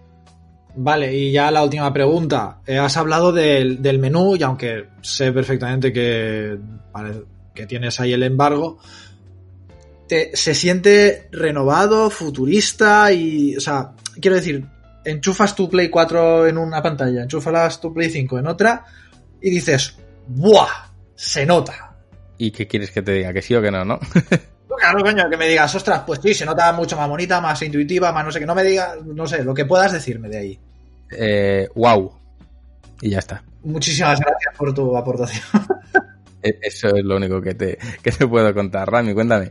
Eh, no, cuéntanos tú, porque es que te estamos acribillando fuertemente y yo creo que ya podríamos dejar un poquito de lado de la consola, porque además puedes hablar muy poquitas cosas y tampoco queremos arriesgarnos de una manera innecesaria a nada, porque hay que respetar también a las compañías y lo que quieran mostrar y cuándo lo quieran mostrar. Pero bueno, vamos al meollo que antes hemos perfilado por encima, pero creo que merece bastante atención. Ese mando, es decir, sabemos que la consola cuenta con un Astro Astrobot preinstalado en la consola. Creo que por lo que me has comentado tú y me adelanto a ti, eh, no es una especie de tutorial cortito para enseñarte un poquito la Play 5 y ya está, sino que es un juego completo y muy disfrutable. Y bueno, respecto al mando, ¿qué, qué, nuevas cosas nos ofrece? Porque cuando creíamos que, que no se podían añadir más cosas al mando, creo que este nuevo mando añade bastantes características que te han dejado otra vez con el coxis eh, alicuétano. Totalmente. A ver, lo primero hay que decir algo. Y es que creo que nosotros, y tú lo has dicho antes, Rami, no somos sospechosos de ser fans de ninguna compañía. Y quisiera poner en alza que hemos sido el medio que más duramente ha criticado tanto a Death Stranding como a The Last of Us Parte 2, que son los dos grandes lanzamientos de, de, de Sony PlayStation de este año. Entonces, vaya eso por delante. ¿Por qué? Porque ahora toca hablar bien y no quiero que nadie piense que por hablar bien estamos vendidos a ninguna compañía, ni muchísimo menos. Pero las cosas hay que decirlas como son. Y si bien no puedo hablar de la interfaz y ese wow tiene que servir, eh, el tema del mando eh, para mí ha sido la gran sorpresa inesperada. Yo siempre he dicho que los mandos de Microsoft son como el estandarte a seguir en cuanto a ergonomía, en fin, eh, robustez, etc. Pero creo sin duda, y no me quemo si pongo la mano en el fuego, que este DualSense hace que el resto de mandos estén ahora mismo desfasados. O sea, eh, y, lo digo con ese, ese categorismo, ¿no? Que, que, puede sonar tan, tan, tan impropio y tan innecesario, pero es que realmente es así como lo siento, porque si un día, hace ya mucho, Rami, nosotros cogíamos ese Rumble Pack, lo enchufábamos ahí al mando que pesaba 7 kilos de, Nintendo 64 y alucinábamos pegando tiros en GoldenEye porque estaba vibrando y sentías la pistola en tus manos, creo que eh, este DualSense es un cambio de paradigma que a nivel de importancia está a ese mismo nivel. Estamos ante algo que sin lugar a dudas, o sea, es que no, no lo dudo ni un instante, lo veremos incorporado en todas las compañías en las generaciones que están por venir. O sea, esto no es un mero accesorio que, bueno, ya veremos si las compañías lo utilizan o no. Eh, esto es algo que llega para proponer un nivel de inmersión en el videojuego tan grande que es que no se va a ir. O sea, es. Eh, yo lo equiparo y no me, y no me quemo nada a la vibración en los mandos, porque eh, cambia totalmente la perspectiva. O sea, si yo antes me planteaba en dónde quería jugar los multiplataformas, ahora sé que, que, quisiera jugarlos en PlayStation 5 precisamente por esa experiencia añadida o agregada que me va a dar a través del mando. Es decir, esa conexión con el videojuego va a ser mucho más fuerte gracias a las sensaciones que consigue transmitir a través del mando. Y es francamente sorprendente. O sea, yo no me lo esperaba para nada. De hecho, me sorprendió cuando me lo encontré jugando porque ni siquiera recordaba que existía esta funcionalidad. Y para ser más precisos, jugando a Astrobot, que creo que es un juego con el que se ha hecho una muy mala comunicación, porque la gente se piensa que es un Wii Sports y nada más lejos de la realidad. Es un juego hecho y derecho, durará sus 10, 15, 20 horas dependiendo de, de, de la habilidad del jugador pero es un juego hecho y derecho, son plataformas con varios niveles y la verdad es que está muy bien, no puedo hablar de, de, prácticamente solo de un nivel de, todos, pero mmm, hay un momento en el que estás jugando, estás jugando en tus plataformas y de repente pues vas obteniendo objetos, pongamos un arco. Pues en ese momento en el que tú tienes el arco equipado, eh, los gatillos R2 y L2 se endurecen como piedras, o sea, ya no están blanditos como, como pueden estar eh, en un estado normal o con la consola apagada. Se endurecen de verdad y tienes que apretar a conciencia mientras el arco se va tensando y notas una pequeña vibración que te indica que el arco se está tensando. Cuando sueltas, la flecha sale y Santas Pascuas. Pero es que hay más. Eh, ese, esa propuesta que llega a través de los gatillos varía dependiendo de, la, de lo que esté ocurriendo en, en, en, pantalla. No es lo mismo estar escalando, no es lo mismo estar disparando una metralleta, no es lo mismo estar manejando un cohete. Las funcionalidades de los gatillos van cambiando, el tipo de resistencia que ofrecen. Pueden ofrecer una resistencia inicial dura y luego blanda, como si, como si estuvieses apretando mucho una piedra y cuando la resquebrajas ya sea arenilla. Pues ese, esa dureza inicial da paso a una suavidad. Eh, pueden comportarse como si fuese un acelerador al que vas presionando y va ofreciendo una resistencia gradual paulatina. Pueden comportarse como si fuese el gatillo de una metralleta y sentir la vibración de cada disparo en tu dedo y ver cómo el dedo se mueve porque se mueve de la presión que hace el gatillo en contra de, de, la fuerza que está ejerciendo tu dedo. Entonces, esa sensación a través de los gatillos es tan maravillosa que es que necesitaría mil palabras para poder describiros algo que es mejor que cuando lo tengáis en las manos diréis, hostia, es verdad. Entonces, yo da pie a, soñar y a soñar mucho, a soñar estar en un The Last of Us, en estar disparando a un chasqueador y que la pistola se te quede encasquillada y el gatillo deje de funcionar, se quede atascado. Eso puede hacerlo, tiene la capacidad técnica para hacerlo. Eh, da para soñar con estar rebanándole un cuello a un chasqueador, otra vez, por, por no decir un humano, y, y sentir esa resistencia inicial para que luego de paso a un, a un rebanado mucho más suave. Es decir, eh, las opciones en ese aspecto son absolutamente infinitas y de verdad que, que la, el, la inmersión que ofrece es mucho mayor de lo que alcanzaréis a imaginar con mis palabras. Luego tiene el sensor de movimiento, que eso no sorprende tanto, pero está ahí. Tiene una vibración HD mm, como 100 veces superior a lo que ya hemos visto con Switch, es normal, dado la, la, distancia temporal que hay entre ambos, pero sí que, bueno, pues hay un momento en el que ves cómo entran muchos robotitos en el mando y los puedes sentir dentro, agitar, mover y además a través del altavoz les puedes escuchar con el añadido de que he de decir que la calidad de este altavoz es francamente sorprendente, es muy buena e incluso llega, no he mirado las especificaciones técnicas, pero llega a tener como un componente, digamos, Dolby, es decir, eh, si vas andando y te adelanta una nave por la derecha, tú escuchas esa nave pasar por la derecha a través del mando y además notas vibración en la parte derecha del mando, o sea, notas realmente que te ha pasado algo por la derecha o te ha pasado por la izquierda. Entonces, eso también ayuda mucho.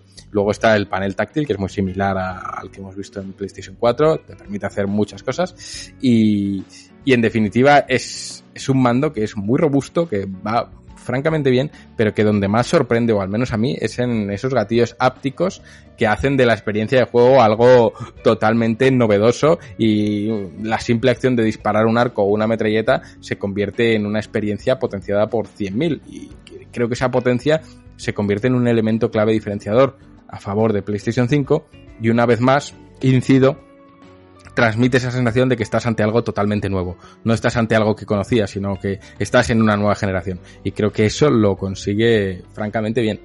Pues ya que estamos con el mando, una, preguntita más. Eh, has mencionado que obviamente el cambio del mando es altamente significativo y, bueno, ¿cuál fue tu sensación en la mano, a la comodidad al agarrarlo y al estar jugando pues el ratito que estuvieras jugando y ¿Cómo, ¿Cómo lo sentiste en la mano? ¿Te fue cómodo el mando? Ya no, ya no dentro de especificaciones ni de vibraciones ni, ni de nada, sino que cogiste el mando y rápidamente, intuitivamente, sabías dónde estaba todo, obviamente, la disposición de, de, botones no cambia, pero que si se te hizo cómodo o el, el estar muy acostumbrado al DualShock, te fue a lo mejor el recorrido de algún dedo algo incómodo, te costó acostumbrarte. Eh, no hubo ni 0,3 segundos de adaptación, o sea, es absolutamente automático, lo vais a notar todos. O sea, no, no se nota el cambio, es más agradable, más agradable al tacto, mucho más suavecito, los botones son, se ve que son de más calidad y, y ya te digo, no hay, o sea, realmente la adaptación es muy rápida y se nota rápido que el mando es más robusto, más compacto, más sólido, es transmite una sensación de más calidad. Igual que te puedo decir que la consola, las solapas estas que tiene de plástico gris muy clarito, mmm, da la sensación de ser un plastiquillo malo, así maleable. El mando es realmente lo que debe ser un mando, o sea, algo cuidado al milímetro y, y, y, muy trabajado. Y creo que es un punto a favor y que también dice mucho de cómo se enfoca una nueva generación y cómo se busca transmitirle algo más al jugador, que no solo sean gráficos y potencia, sino que sea ese algo más que podríamos decir que viene muy inspirado de Nintendo, que es quizás su, su, su estandarte, el ofrecer siempre nuevas experiencias al mando. Pues creo que Sony hace bien en, en, investigar a través de esta rama, porque es que lo que han conseguido realmente es digno de elogio. A mí cuando hablabas antes de ese hipotético, ¿no? Porque al final es lo que tú imaginas que se podía hacer con, con esa nueva tecnología de, de, los gatillos ápticos. ¿Crees que puede ser un factor de riesgo para que un jugador o jugadora muy cabestro, cabestra, eh, apriete un gatillo más allá de las posibilidades que a lo mejor el mismo juego te está bloqueando el gatillo para representar que se te ha encasquillado un arma y tú aprietes y, y puedas dañar se mandó porque a mí me ha venido ahora esa posibilidad y, hostia, es que hasta veo que se puede dar, ¿sabes? Yo lo pensé también, pero creo que el bloqueo que ofrecen no es un bloqueo mecánico en el sentido de que como aprietes mucho vas a saltar una pieza y va a salir por los aires. No sé muy bien cómo lo hacen, realmente es sorprendente y ya te invito a ti, a Rami, a Dani, ¿no? A Javi, sí, a veniros a, a, mi casa a probarlo porque realmente es algo digno de, de, probar. Yo no sé cuál es la magia que hay oculta, creo que no se podría llegar a romper porque al final tampoco es una resistencia abismal ni mucho menos, simplemente se, nota ostensiblemente más duro. Pero espero que no, supongo que habrán contemplado la posibilidad de que si alguien se pone muy borrico eh, se lo cargue. Lo que pasa es que al final en cuanto haces un poco de presión extra sin volverte loco, el, el gatillo cede o al menos en lo que yo he probado. No sé si habrá un bloqueo absoluto del gatillo, aunque lo dudo. Lo has mencionado muy al principio y a mí yo cierto miedo sí que tengo. Eh, ¿Crees que esto sea difícil de programar tanto que a lo mejor se quede como una tecnología anecdótica, como hemos tenido a lo mejor el panel táctil en PlayStation 4, que lo han aprovechado al final cuatro juegos.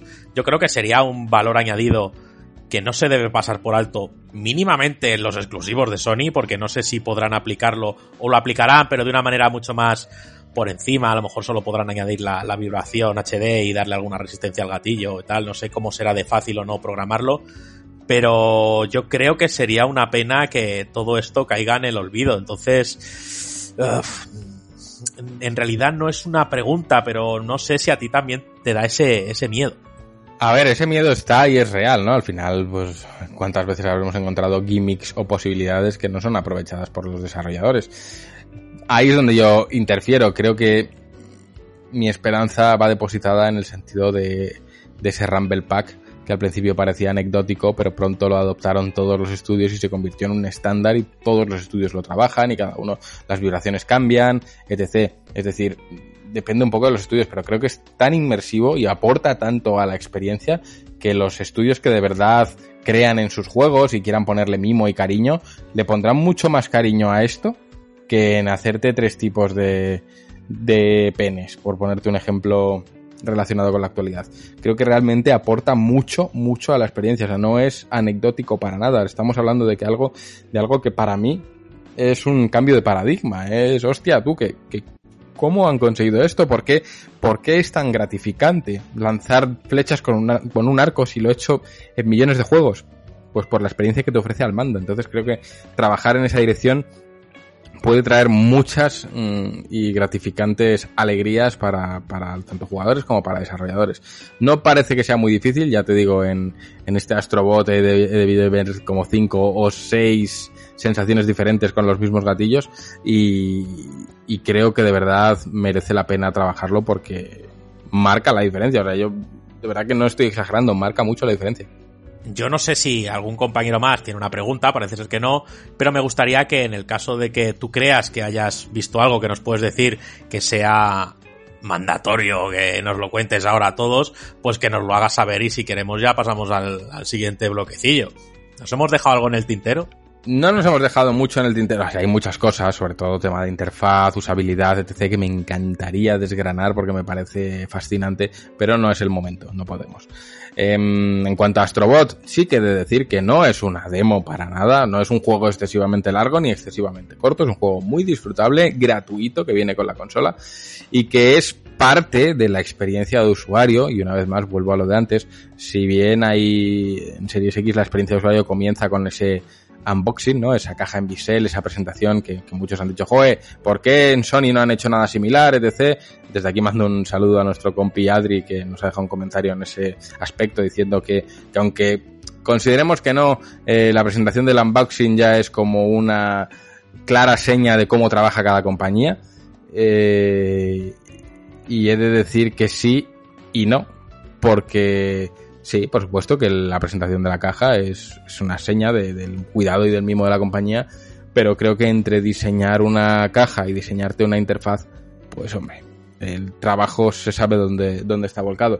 Y no solo eso, sino que la experiencia de, de inicio de PlayStation 5 es verdad que en ese unboxing quizás es un poco escueta, por decirlo de algún modo, pero donde realmente importa, que es cuando conectas la consola, cuando juegas, cuando tal, eh, esa experiencia está contemplada y diseñada perfectamente para ir desde la configuración hasta Astrobot. Es decir, Astrobot, ese juego, ese Wii Sports, como lo han llamado algunos, es parte de esa experiencia, es parte de esa primera experiencia y es la primera experiencia que te introduce al mando, a ese DualSense y, y, en conjunto es un user journey, es un, viaje de usuario realmente maravilloso, porque te pone en contacto con un mando que no conoces y al que de pronto le ves un sinfín de posibilidades que la mente de un simple usuario puede soñar muchísimo. Imaginemos lo que puede soñar un desarrollador. Es realmente abrumador. Otra de sus funcionalidades es el micrófono, que tiene además de que puedes mutearlo eh, o ponerlo en silencio desde el mando, también puedes soplar a través de él y eso, como va con Nintendo DS, sin irnos muy lejos, eh, afecta al juego, puedes, eh, hablando, puedes afectar al juego, puedes a través del movimiento con el mando, en fin, hay un sinfín de posibilidades muy divertidas. Y por terminar y cerrar y redondear este Astrobot, he de decir que es un juego tremendamente trabajado, ya no solo en lo jugable, sino en lo que propone en su interior. Cuando lo juguéis y veáis esos escenarios, eh, es absolutamente apabullante, es maravilloso, la ambientación es increíble, todo ocurre dentro de PlayStation 5 y, está hecho para que estés viendo la consola desde dentro. Y es maravilloso, es un concepto realmente original, a nivel estético es brutal, eh, a nivel jugable propone un sinfín de actividades que varían tanto que no te puedes llegar a aburrir. Y además eh, dentro de, de, todo hay un homenaje a toda la historia de PlayStation, hay encontraréis personajes pues como Crash Bandicoot o Joel y Ellie, bueno, en fin, todos interpretados por estos simpáticos robots y es realmente entretenido de jugar porque no solo recompensa a través del mando, sino que además lo que puedes conseguir a través del juego es muy bonito y para todo amante de la historia del videojuego creo que es un, un caramelito que, que hay que jugarlo porque realmente es un precioso homenaje a una consola que ya lleva cinco generaciones estando en lo más alto y, creo que, se merecen darse a sí mismos ese homenaje. Y ahora sí, ya no sé si alguien tiene alguna más, creo que he contestado todo dentro del embargo y sin, sin, sin, sin salirme de él. Eh, pues nada chicos, espero que, os haya servido de ayuda. Yo ya os digo que realmente poniéndolo en perspectiva, la ruptura generacional se nota aquí, eh, sin desmerecer la, la, propuesta, ni mucho menos de Microsoft, que tiene una potencia apabullante y, lo vamos a notar muchísimo, pero son dos conceptos distintos y cada jugador tiene que elegir siempre conforme a lo que busque y a lo que necesite y a lo que le atraiga. Y, ojalá entre todos consigamos hacer que este sector crezca eh, que ambas compañías estén fuertes, que estén tan fuertes como para que una tercera o una cuarta se atreva a volver al ruedo, pero en cualquier caso eh, es muy importante que ambas compañías lo hagan muy bien, que ninguna caiga y que siga esa competencia entre compañías que al final lo que hace es beneficiarnos a todos nosotros que somos los usuarios y necesitamos que estén fuertes. Así que bueno, dicho esto, alegato final, si os parece vamos a pasar al melocotonazo de, esta semana, que nos lo trae como siempre Rami, es Sugan Esena y el grupo se llama The Who, pero no The Who los que todos conocemos, sino H-U. Así que Javi, dentro Sugan Esena.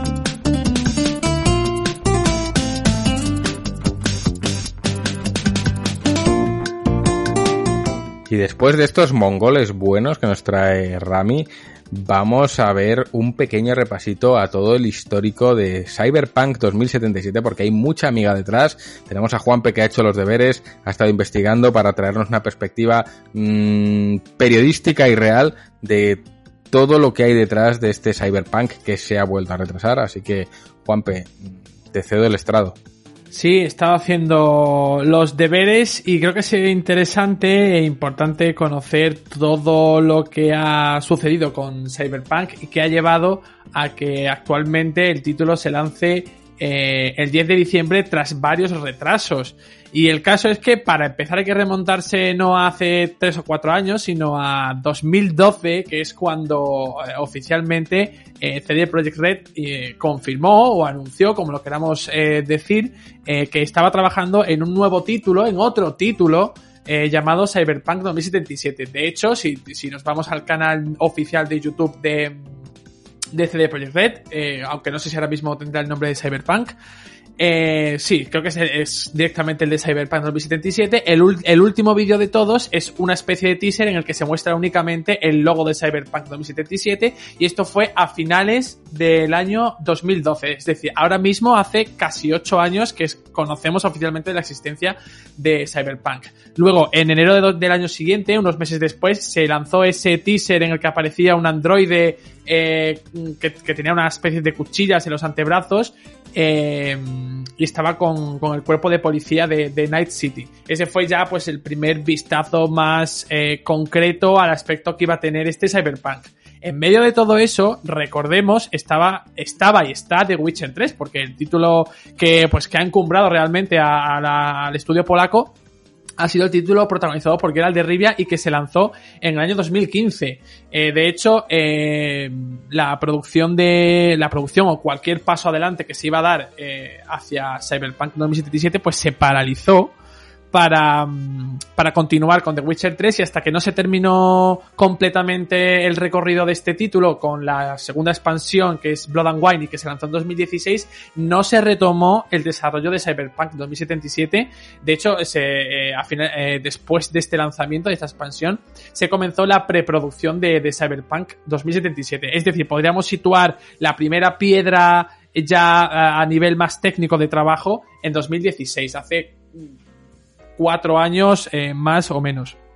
Realmente he estado mirando, he estado buscando mucha información porque realmente ya se ha perdido bastante en, internet, como, como no, no, cesa la información y, se publica noticia tras noticia, rumor tras rumor eh, eh, y, cualquier cosa puede aparecer en internet, pues es realmente complicado retroceder un poquito en el tiempo que, no, que no es tanto. De hecho, Cyberpunk comenzó con 50, con 50 miembros del equipo de, de The Witcher y luego se, sumaron el resto para, para continuar con el, con el desarrollo. Pues bien, después de todo este inicio eh, casi en paralelo eh, con, con, The Witcher 3, eh, el primer trailer oficial de Cyberpunk 2077 se, se produjo en el E3 de 2018. Y un par de meses después, en la, en la Gamescom, se lanzó ese mm, tan sonado gameplay de 48 minutos que todos pudimos ver y que realmente pues no definía por completo el título porque, bueno, pues eh, estaba el típico disclaimer de mm, o el típico aviso de que no es, no se trata del, eh, bueno, pues del aspecto final o definitivo de, de Cyberpunk 2077.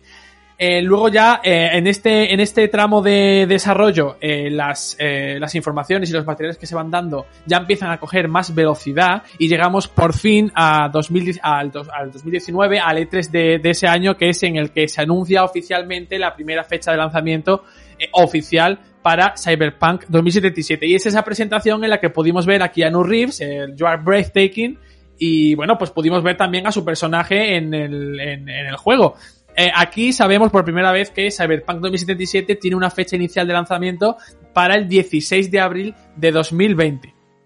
Desde, desde ese momento eh, no se no se no se vuelven a dar tampoco muchos materiales o no se pronuncia demasiado CD Projekt Red a lo largo de esos de esos meses eh, desde estamos hablando junio de 2019 pero salta la liebre eh, en enero de, 2020 y aquí es donde empieza eh, pues un poquito a torcerse la cosa, porque mm, en enero de, este mismo año eh, se anuncia el primer retraso de Cyberpunk, que pasa del 16 de abril de 2020 al 17 de septiembre de este año.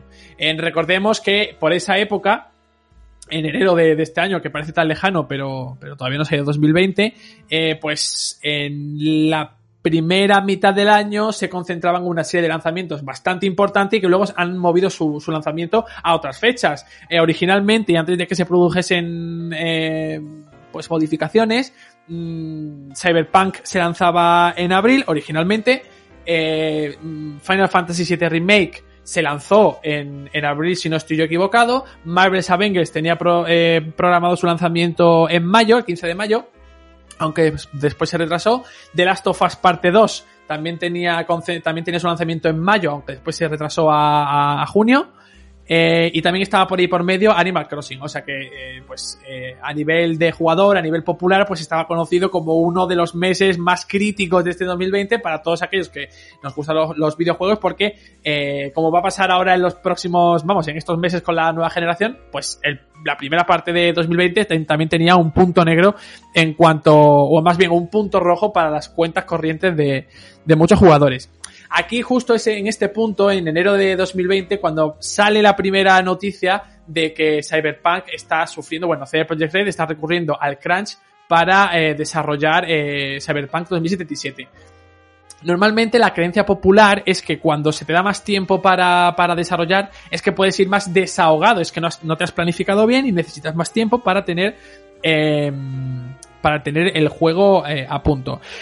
La, la, mm, el comunicado oficial de CD Projekt Red eh, aseguraba, y esto es bastante irónico, que el juego ya estaba completo, pero que había trabajo que hacer, como testeo, arreglos de arreglos varios, eh, por, pues arreglar algunos eh, pequeños bugs o lo que sea, y pulir el juego para que esté perfecto de cara al lanzamiento. Lo que se suele decir cuando se produce un, un, un primer retraso y el la siguiente fecha es ya la definitiva. Pero bueno, aquí ya realmente se empiezan a empiezan a salir las primeras noticias sobre, mm, sobre el crunch y es la es una, mm, una organización la organización eh, internacional de desarrolladores de videojuegos la que es- destapa que la compañía polaca pues está eh, recurriendo al crunch para aunque ha, ha pedido más tiempo para, para lanzar el, juego de recordemos de abril a septiembre al 17 de septiembre para terminar el, título. De hecho, desde la propia compañía eh, reconocen que han tenido que, que- recurrir al crunch y, y bueno, eh, dicen que estando en la parte, en la parte final del, del desarrollo, pues aunque intentan limitar el tiempo de crunch tanto como pueden, intentar, eh, al final terminan cayendo en esta, en, esta práctica. Pero es la puntita, la, la, puntita del iceberg porque desde, pues des- desde ese momento las noticias sobre el crunch en, en Cyberpunk podríamos decir que no, que, que no han parado. Ya, ya habían reconocido que estaban recurriendo al crunch, pero, pero que era en, dentro de lo que cabe normal por estar en la fase final. Recordamos esto en, en enero de, de- de este año, en la fase final del, del juego. Bueno, pues cuando creíamos que, que todo eh, estaba ya pues eh, fijado definitivamente, llega junio de 2020 en esa ausencia que hemos tenido este año de, de, de E3 y en la que estos meses pues se han seguido también eh, promocionando eh, eventos propios y, y presentaciones propias de, de CD para presentar más materiales, en junio de este año se anuncia un segundo retraso de ese 17 de septiembre que hemos comentado antes al 19 de noviembre, esta última fecha que se ha vuelto a, a modificar y en la que eh, ya el que se ha convertido en un meme ese comunicado con fondo amarillo chillón aseguran que eh, ellos siguen una filosofía de no lanzar algo hasta que no está eh, listo.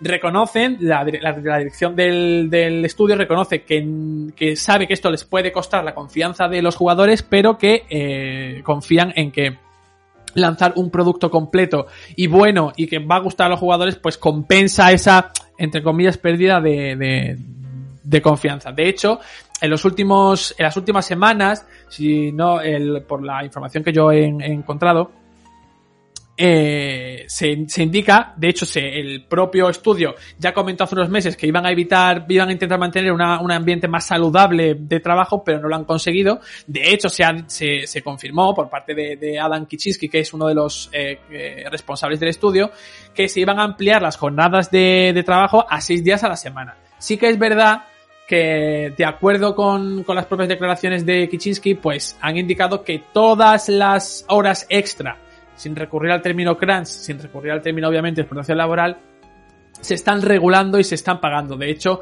eh, afirma el, el ejecutivo polaco que un 10% de los beneficios del, que genere el título pues también se van a repartir entre todos los miembros eh, del equipo.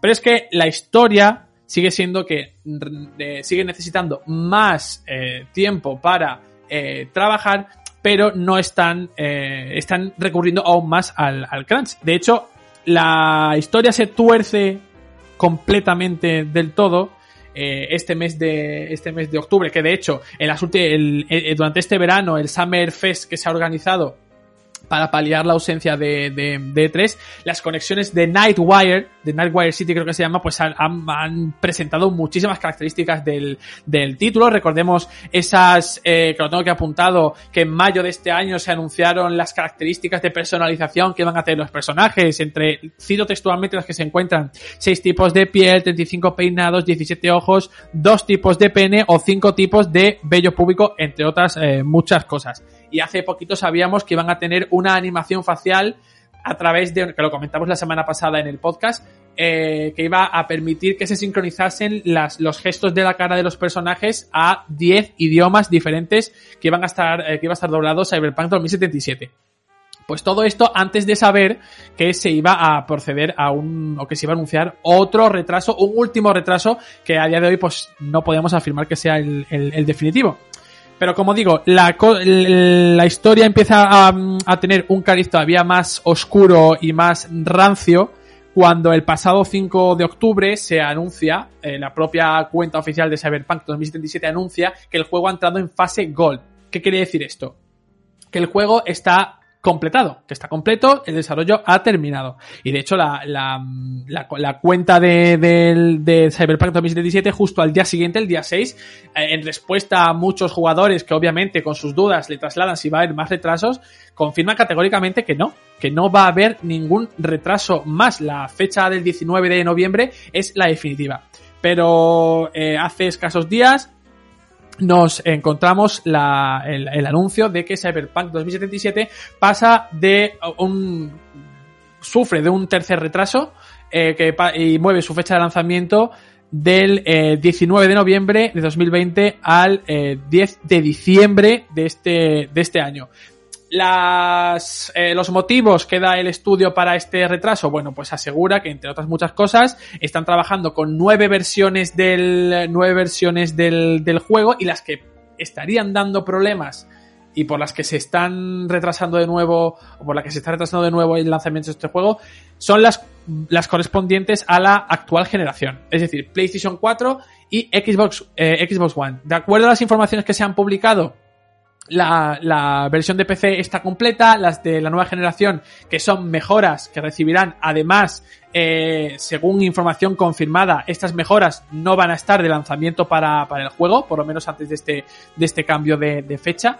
Eh, también están terminadas. Las que estarían dando problemas de compatibilidades y de optimización serían las de las de mm, las de la actual eh, generación estos últimos días se han estado publicando eh, muchas, muchas, eh, muchos testimonios de, eh, eh, de, de componentes de CD Projekt Red y el caso es que lo que ha ocurrido en esta última ocasión es que nadie estaba al tanto de este último, de este último retraso. De hecho, eh, en, una- en un artículo recogido por Game Informer, se indica que la decisión de los directivos se comunica instantes antes eh, al equipo de, de, de Cyberpunk 2077 eh, unos momentitos antes de que se eh, publique por Twitter. Es decir, es una decisión que no habían comunicado al equipo previamente y que se enteran prácticamente al mismo tiempo que todos los, usuarios. Como digo, los motivos que dan son los problemas de rendimiento entre las versiones de la actual generación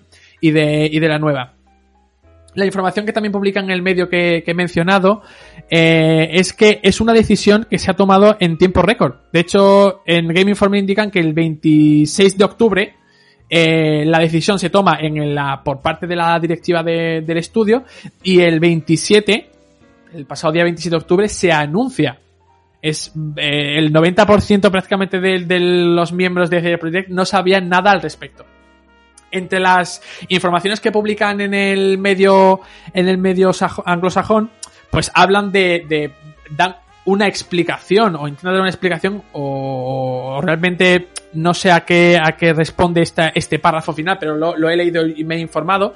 Y resulta que según las leyes polacas pues para ilustrar un poquito este, esta problemática de por qué incluso miembros que tienen miembros del equipo de desarrollo no sabían nada al respecto, según las leyes polacas, la dirección de una empresa no puede legalmente informar a todo su equipo, si es mayor de mil, de mil empleados, de las decisiones sin firmar un acuerdo de, conf- de confidencialidad a nivel individual, porque se estaría incurriendo en una especie como de, de filtración de información de la directiva al equipo. Es, es lo que, lo que explican en, en, en, en Game Informer. Y bueno, a lo largo de, hoy mismo se han publicado más noticias de, de los miembros de la directiva de, de que han hablado han tenido las desafortunadas palabras de decir que el, que el crunch, bueno, pues que no es tan así como no es tan malo o algo por el estilo y luego han querido al al momento, pues re rectificar esas palabras porque no querían decir eso. De hecho, Jason Schreier se ha, se ha hecho eco, estoy justo, justo en estos momentos eh, viendo la, la, la, noticia, que eh, es Kichinsky, Adam Kichinsky, eh, el, uno de los miembros eh, directivos, como he dicho antes, de la, del equipo, que reconoce que las, eh, que no quería comentar nada sobre el crunch y aún así lo ha hecho y que las palabras que ha, que ha emitido son dañinas y degradantes y que no, y que no ha sido eh, eh, siquiera afortunado, ha sido completamente erróneo. Y ha enviado un, un correo eh, interno del que se ha hecho eco Jason Schreier para disculparse por, por, por, por sus palabras. Y bueno, creo que hasta, hasta aquí, creo que tenemos una perspectiva bastante completa de la, de la situación de, de, de, Cyberpunk. Creo que no me he dejado nada por el, por el camino, aunque sí, bueno, se han, se han eh, manifestado, se han otros ex eh, empleados de, de, de CD Projekt Red a través de, de, Twitter, de redes, en los que, bueno, pues su, cuentan su, su experiencia en CD, en CD Projekt Red, incluso antes la, del desarrollo de, o el anuncio de, de Cyberpunk 2077. De hecho, me, me facilitaba Ramiro un hilo de Reddit en el que una ex empleada de, de, de, la compañía polaca pues hablaba de su, de su experiencia trabajando en el, en el estudio durante el desarrollo de The Witcher 3. No, esta, esta, esta chica, esta empleada, no hablaba de directamente ni de, de CD Projekt Red ni de The Witcher 3, de hecho, no habla de. No, no, estaba en la época, no está en la época de Cyberpunk. Pero sí que es verdad que eh, hablaba de unas. Eh, de un empleo a, tiempo completo en el que ganaba pues 430 dólares al mes. Ella trabajaba en, en animación facial y, y ha hablado de su experiencia que pues eh, encajaría bastante con esa imagen de crunch y de. y de. Mmm, y de explotación laboral que se ha ido, eh, que ha ido trascendiendo y que se ha ido filtrando poco a poco a lo largo de los últimos meses. Recordemos que eh, una de las una de los eh, puntas de lanza con la que atacan a CD Projekt es que es una compañía que tiene recursos de sobra, que, que dispone de un, de un capital importante para mantener a sus empleados bien pagados, incluso recibió una subvención del gobierno polaco para ayudar en el desarrollo de Cyberpunk 2077 y bueno, pues eh, quizá se podría explicar un sueldo eh, precario durante The Witcher, eh, desarrollo de Witcher 3, porque todavía no había, no había sido lanzada al estrellato, por decirlo de alguna forma, pero quizá en la etapa de Cyberpunk 2077 ya no tiene explicación ninguna que no pueda, que no pudiera pagar correctamente a sus empleados. Así que creo que, compañeros, no sé, ¿qué pensáis vosotros a partir de, de este pequeño resumen cronológico de lo que ha ocurrido con Cyberpunk? Pues Ramiro, todo tuyo.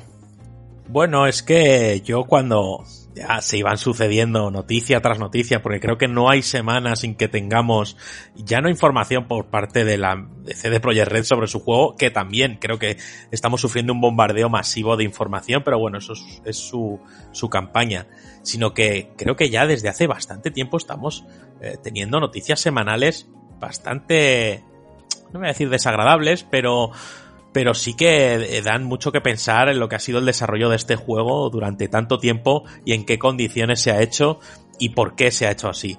Eh, obviamente CD Projekt Red es una empresa a día de hoy de mucho prestigio, sabemos que tiene detrás a, a, a GOG y que es un gigante de, de, del, del, videojuego en PC como, como tienda online y demás. Pero yo creo que ya desde este estudio, y esto es una opinión muy personal y pero me parece que ya la soberbia impera de una manera muy preocupante a este estudio. Creo que, y todos recordamos, y creo que con mucho cariño, los que compramos The Witcher 3, esa carta de agradecimiento que recibimos dentro del juego y dijimos, hostia, qué bonito, qué, qué, qué bonita empresa, qué manera de hacer las cosas. Esto no lo hemos recibido nunca o casi nunca. Y, y, joder, dijimos, esta gente mola, ¿sabes? Y yo creo que, que esa esa idea que todos teníamos y después de jugar a The Witcher 3 y después de ver esa edición que era muy completa y con mucho mimo y mucho cariño dijimos, hostia, esta gente se ha ganado mi respeto. Creo que esa fama de manera automática se ha trasladado a CD Projekt, a, a Cyberpunk 2077 y creo que presuponemos que esto tiene que ser eh, otra joya de la corona solo porque detrás hay un The Witcher 3, que bueno, puede ser un motivo de peso, pero yo creo que no es suficiente. Entonces, mmm, no llego a comprender cómo una empresa con tantos recursos eh, y que esos recursos pueden pagar una buena planificación, un buen liderazgo y, y, unos buenos sueldos, no entiendo cómo tras haberse destapado todo esto de, de, de, crunch, explotación laboral en la empresa, no se haya reconducido la situación, hayan salido públicamente a decir, no, esto se está retrasando para que no haya más crunch. Y ya cuando la gente en general, tú dices eso y, al minuto se están partiendo la caja porque saben que no es verdad, creo que ya eh, empieza a tener dejes de compañía mucho más grande que no digo que no lo sea, pero esos dejes de ya de corporación y de que no, no está tan cerca de, de la realidad ni, ni, de nada, que creo que para mí la verdad están dañando, en mi opinión, hacia la empresa muerte. Yo es un juego al que no le tuve nunca una especial atención. Para mí, Cyberpunk 77, creo que mucha gente, y como he comentado antes, ya era un GOTI, solo con un logo, solo porque se había hecho de Witcher 3, y creo que tienen mucho que demostrar con este juego, y a ver si es verdad todo ese revuelo y ese hype que han levantado.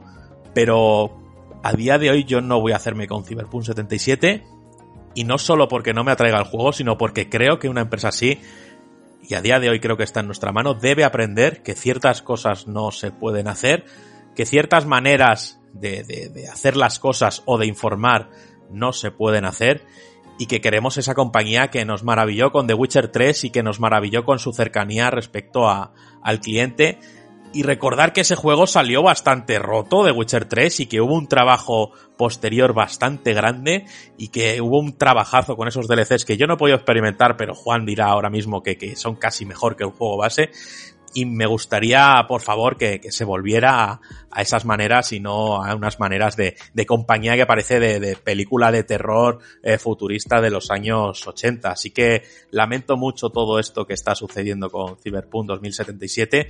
Creo que el consumidor a día de hoy está en una tesitura complicada.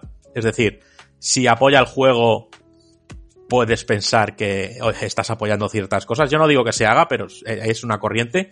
Si no apoyas el juego estás haciendo como la puñeta a esos trabajadores, el cual se les prometió un bonus que ya puede ser tildado de, irrisorio o de, o de absurdo o de pequeño o no.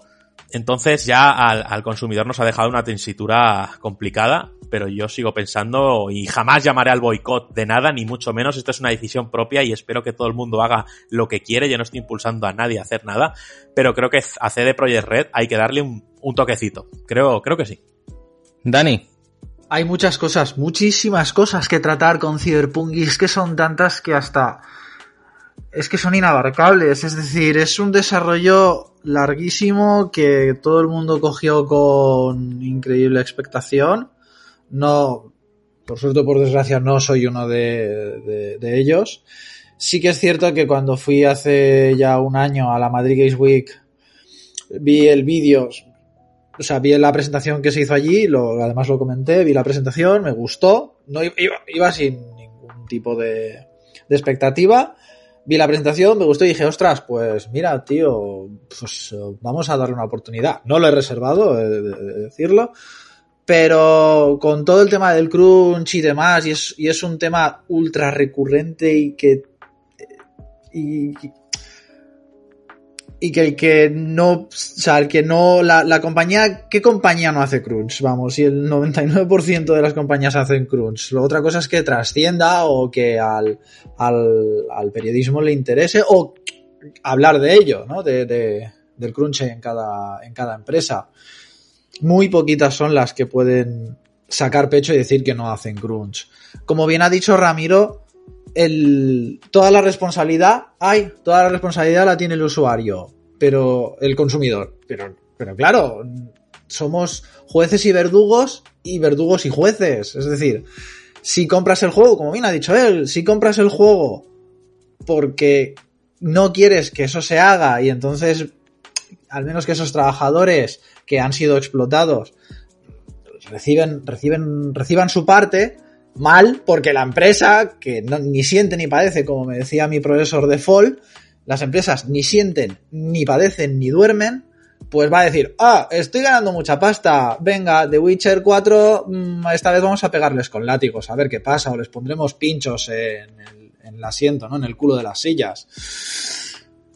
Eh, si no compras el juego, mal porque estás puteando a los trabajadores que muchísimos habrán terminado en psicólogos, eh, asqueados de su profesión y que se estén cogiendo eh, años sabáticos o directamente estén cambiando de sector porque hayan visto que esto es una auténtica tortura con tal de que tu nombre aparezca en los créditos estás puteándolos, ¿no? Y es, eh, como a consumidor eso es extremadamente injusto hacérselo, pienso yo, ¿eh?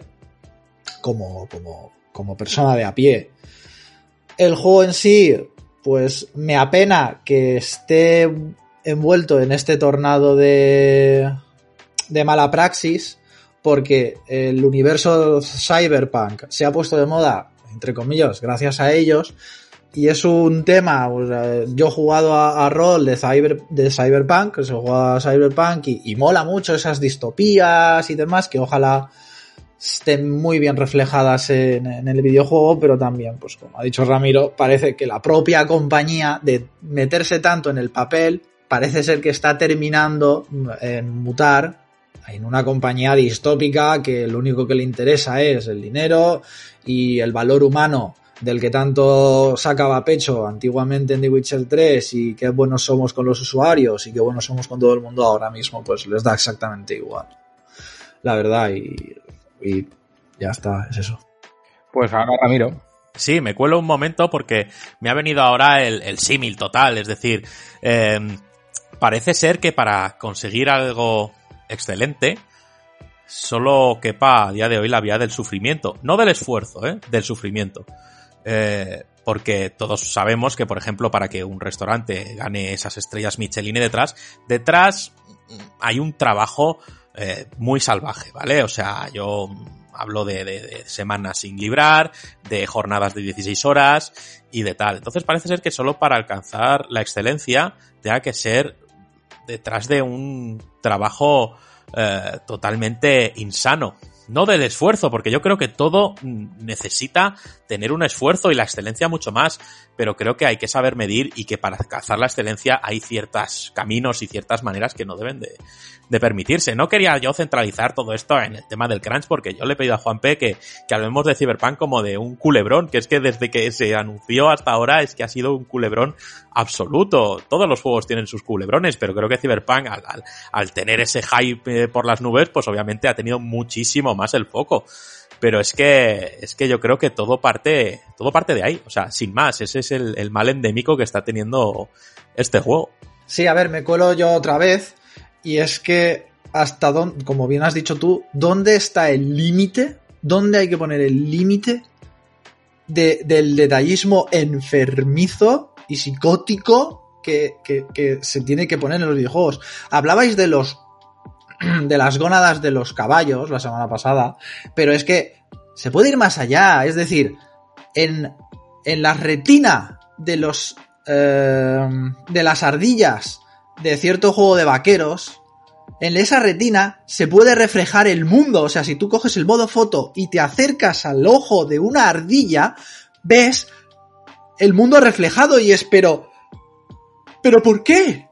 Mm, entonces, de, las compañías, creo, las, sobre todo las AAA, deberían de hacer un poco de introspección y los usuarios sobre todo, dejar de exigir un nivel enfermizo de detallismo y en vez de que eh, pueda meterle dos penes a mi personaje, pues que mi personaje esté construido y te, o sea, o mi personaje no, porque a lo mejor aquí, bueno, sí, mi personaje esté construido, el arquetipo sea sólido, que digas, ¡buah! No, no, no, que yo me eh, proyecte en el personaje y tal, sino que pueda decir, hostias, es que este personaje tiene una, un carisma que da hasta miedo, ¿no? De, de, de buff. En vez de poder ponerme cinco tipos de público, de bello público, ¿no? Quiero decir, y lo que decías del, del culebrón, pues la verdad es que sí, y al final es que el problema de los culebrones es que terminan cansando. ¿no? O sea, terminas diciendo, es que otra vez, otra noticia, y es que ahora ha salido el director a decir no sé qué, y es que ahora ha salido un empleado a decir no sé cuánto. Y es como al final, como usuario, yo he terminado cansado de, de, de Cyberpunk y no ha salido, es que no ha salido y he terminado cansado. Pero en fin, veremos cómo acaba todo y de verdad lo digo, después de todo lo que he dicho, ojalá este juego sea mmm, lo mejor que ha parido la industria jamás. Ya veremos dentro de unos días. Javi. Es que a mí, a ver, a mí se me ocurren dos grandes ejemplos de todo lo que has citado, Dani, de, vamos a ver, esto no es nada nuevo en, el, en la industria, siempre ha habido casos parecidos, pero el caso de Cyberpunk, un poco esa obsesión por el detalle, esa mala praxis de querer pedirle más y más y más al equipo con tal de llegar y llegar y llegar y los retrasos y las pequeñas eh, píldoras de información que salen, ese anhelo porque llega de una maldita vez el juego, esos E3 en el que se hacían quinielas sobre si llegarán y si llegará, y me recuerda mucho los casos de, por ejemplo, de, dos juegos que vienen a la memoria, Duke Nukem Forever y The Last Guardian.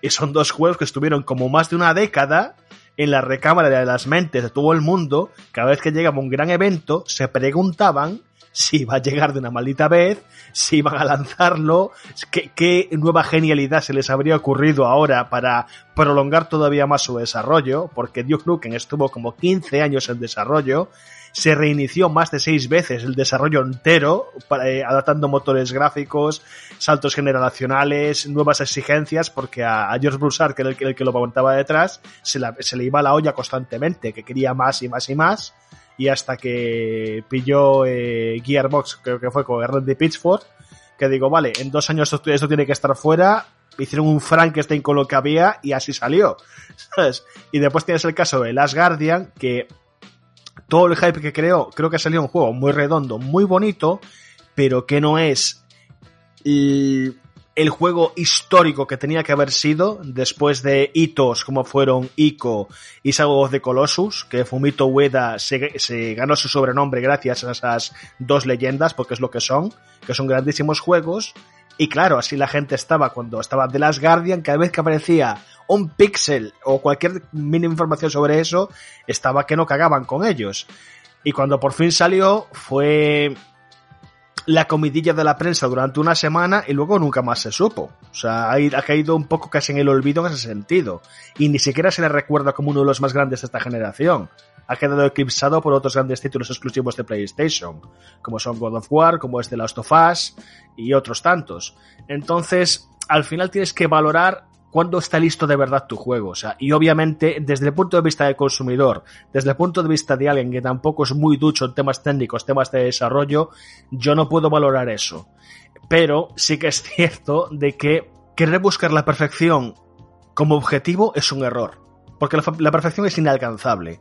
Tienes que llegar a un punto de que en algún momento tienes que decir hasta aquí y así sale. Y si luego hay algún problemilla, pues bueno, sacamos un parche y lo arreglamos, porque es la ventaja que tenemos a día de hoy. O sea, hace 15 años ya, joder, qué viejo soy. Eh, sacabas el juego y como estuviese y te jodías. O sea, los parches son una cosa que hemos podido beneficiarnos desde hace unas dos generaciones aproximadamente.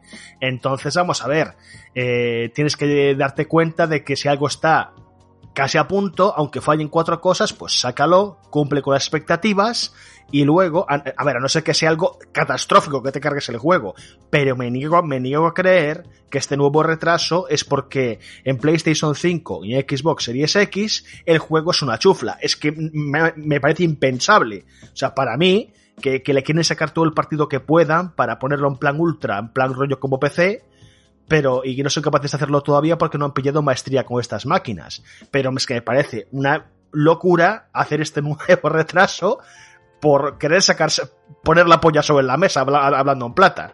Es que es así de claro. Entonces, pues es eso. Eh, eh, no sé, es un despropósito y desde luego el problema que está generando eso es que le está ganando una muy mala prensa, un odio terrible por parte del público, de, sus clientes, de que la gente estaba que, que esto iba a ser el, GOTI, que iba a ser el juego que iba a marcar la nueva generación y todo, y ahora todo el mundo está odiándolo porque está de moda. Está de moda echarle mierda a Cyberpunk ahora gracias a esto. Y cuando eso ocurre, eso te puede impactar mucho las ventas, te puede impactar incluso reviews.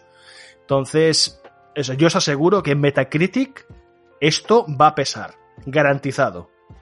Pues ahora me voy a colar yo y vamos a dar por zanjado el debate porque creo que da para mucho y el tiempo se nos echa encima y al final se nos quedan podcasts demasiado largos a mi entender. Eh, mi opinión rápida, el tema del crunch es un tema muy complicado, lleno de grises, es muy fácil soltar la frase contundente que se lleve todos los aplausos, el crunch es malo, ¡pum! Golpe en la mesa y ya está. Pero todos sabemos que la realidad no es así y como lo he dicho ya Enrique, el diseñador de Blasphemous, eh, el ignorante afirma y el sabio duda. Entonces, Mm, creo que hay muchos grises detrás de todo esto. Creo que el tema crunch es tan criticable como lo son las horas extra en hostelería, como lo son las horas extra en diseño, como lo son las horas extra en recepción o en cualquier otro sitio, porque todos los profesionales de todos los sectores realizamos horas extra y eso es así y ya está. Entonces, meternos en todos estos temas es muy complicado, es muy difícil. Yo, por mi experiencia, todo lo que he hablado directamente con desarrolladores de este país, ninguno me ha dado una perspectiva tan negra y tan catastrófica como la que puedo ver en redes con aserciones y frases grandilocuentes que dejan claro lo malo que es. La realidad es que es un problema muy complejo, es un problema muy difícil de abordar y que tiene un sinfín de aristas que no alcanzamos ni a imaginar, entre ellos lo que implica retrasar un juego. La gente se debe pensar que retrasar un juego implica eh, explotar a la gente pero retrasar un juego, si lo retrasas cinco meses, implica cinco meses más de nóminas, implica cinco meses más de gastos, implica cinco meses más de todo. Es decir, retrasar un juego realmente es mucho peor que lanzarlo como esté. Es decir, cuando tienes que tomar la decisión de retrasar un juego, tienes que tomar la decisión de que los gastos se disparan. Y ya está. Más allá del crunch o no crunch. Entonces, que el crunch es malo, por supuesto que sí, rotundamente sí. ¿Que debe de acabar? Rotundamente sí. Ahora bien, no caigamos en la hipocresía y en las falacias que se tienden a caer ahora de todo es blanco o todo es negro. Hay muchos matices de gris detrás, es muy difícil de abordar y de verdad os digo con el corazón en la mano que los factores que influyen en ello son muchos y muchas veces ni siquiera son eh, problemas de planificación. Pongamos un ejemplo para que lo entendamos todos. Si yo planifico un proyecto que va a salir de aquí a marzo o a finales de año y entre medias me pilla una pandemia, la planificación se me va a la mierda. ¿Es mi culpa? No, no es culpa de nadie, pero al final el proyecto hay que alargarlo, los gastos se disparan, etc. Si yo planifico un proyecto y de repente eh, Javi se me pone malo o tiene una mudanza y está ausente del proyecto dos semanas o tres semanas, tengo que desplazar el proyecto. ¿Qué es culpa mía por planificar mal o por imprevistos que van surgiendo. En todos los proyectos, cualquier persona que haya participado en un proyecto, surgen imprevistos. Esto no exime de responsabilidad a una mala gestión, porque muchas veces detrás de los imprevistos se suma una mala gestión. Pero como cada caso es un mundo y no estamos ninguno de nosotros dentro de CD Projekt Red, creo que es muy osado y una audacia muy grande eh, meternos a valorar ahí lo que hay o lo que no hay. Entonces, habrá que ver. Por otra parte, lo dicho y lo dije en el otro, me parece absolutamente absurdo invertir esfuerzos extra en, en features que realmente no mm, eh, carecen de valor. Me parece absolutamente absurdo hincharse a echar horas extra para que las pelotas del caballo tengan unas físicas más realistas. Me parece absolutamente absurdo hincharse a horas extra pues, para, para minucias y detalles que realmente no son eh, indispensables para disfrutar el juego. Pero bueno, esa es mi postura. Como siempre es muy gris. Eh, siento mucho el que espere una, un discurso eh, grandilocuente condenando las malas prácticas, pero creo que en todos los sectores ocurre, en todas las casas cuecen habas. No quiero centrarme solo en el videojuego porque parece que sea el único que sufre este problema cuando lo sufrimos todos y es más, lo propiciamos todos, porque todos hemos ido a ese restaurante a última hora y les hemos impedido cerrar la puñetera cocina, todos hemos estado en esa terraza un poquito más de la hora de cierre, todos hemos hecho un montón de cosas que al final influyen en que profesionales tengan que trabajar más y tengan que estar más de lo debido. Entonces, como todos hemos caído en ello, todos lo hemos realizado, todos lo hemos propiciado, mm, enarbolar el discurso justo me parece lo sencillo. Creo que todo, toda esta situación tiene que llevar a una reflexión muy profunda que debe producirse en el seno de todas las compañías y creo que todas las compañías que lleven a cabo una mala gestión acabarán viéndose abandonadas por sus empleados y todas aquellas que sigan viéndose reforzadas por grandes empleados y grandes talentos es que algo estarán haciendo bien. No creo que grandes empresas punteras eh, top capaces de lanzar lo mejor de lo mejor tengan a sus empleados a golpe de látigo. No de látigo, de verdad que no no lo creo. Y dicho esto, ahora sí, eh, lo siento, no hay para más. Sé que Juanpe tenía la mano levantada. Juanpe, perdóname, pero tenemos 24 preguntas ahí en, el, en, en la recámara y además de eso, entre medias, un maravilloso retro al que vamos a dar paso ahora mismo. Así que, hombre pollo, coge tu máquina del tiempo que vas directito a Maniac Mansion. Dentro bello.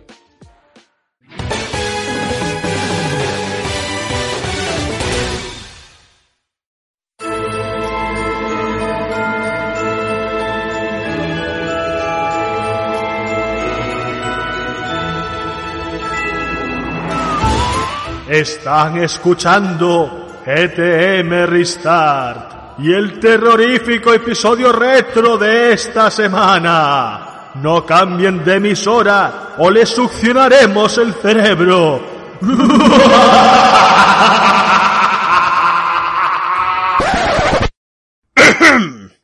Bueno, más bien, bienvenidos al terroríficamente divertido capítulo de hoy. Aunque con un pelín de retraso, podríamos considerar este capítulo como un especial dedicado a Halloween, ya que el juego en cuestión tiene inspiración en películas de horror clásico. Como ya dejaba caer por el chat, en esta ocasión toca regresar al pasado lejano, concretamente a mediados de los 80, época donde comenzó a popularizarse el género de las aventuras gráficas, y donde el estudio Lucasfilm Games se distinguiría por dar a luz a uno de sus representantes más influyentes, el pionero y padre de las aventuras de point and click, que sembró el camino para otros muchos clásicos similares. Así pues, y sin más dilación, escoger a dos de vuestros mejores amigos y acompañadme al alocado hogar de la familia Edison. Nos vamos a Maniac Mansion.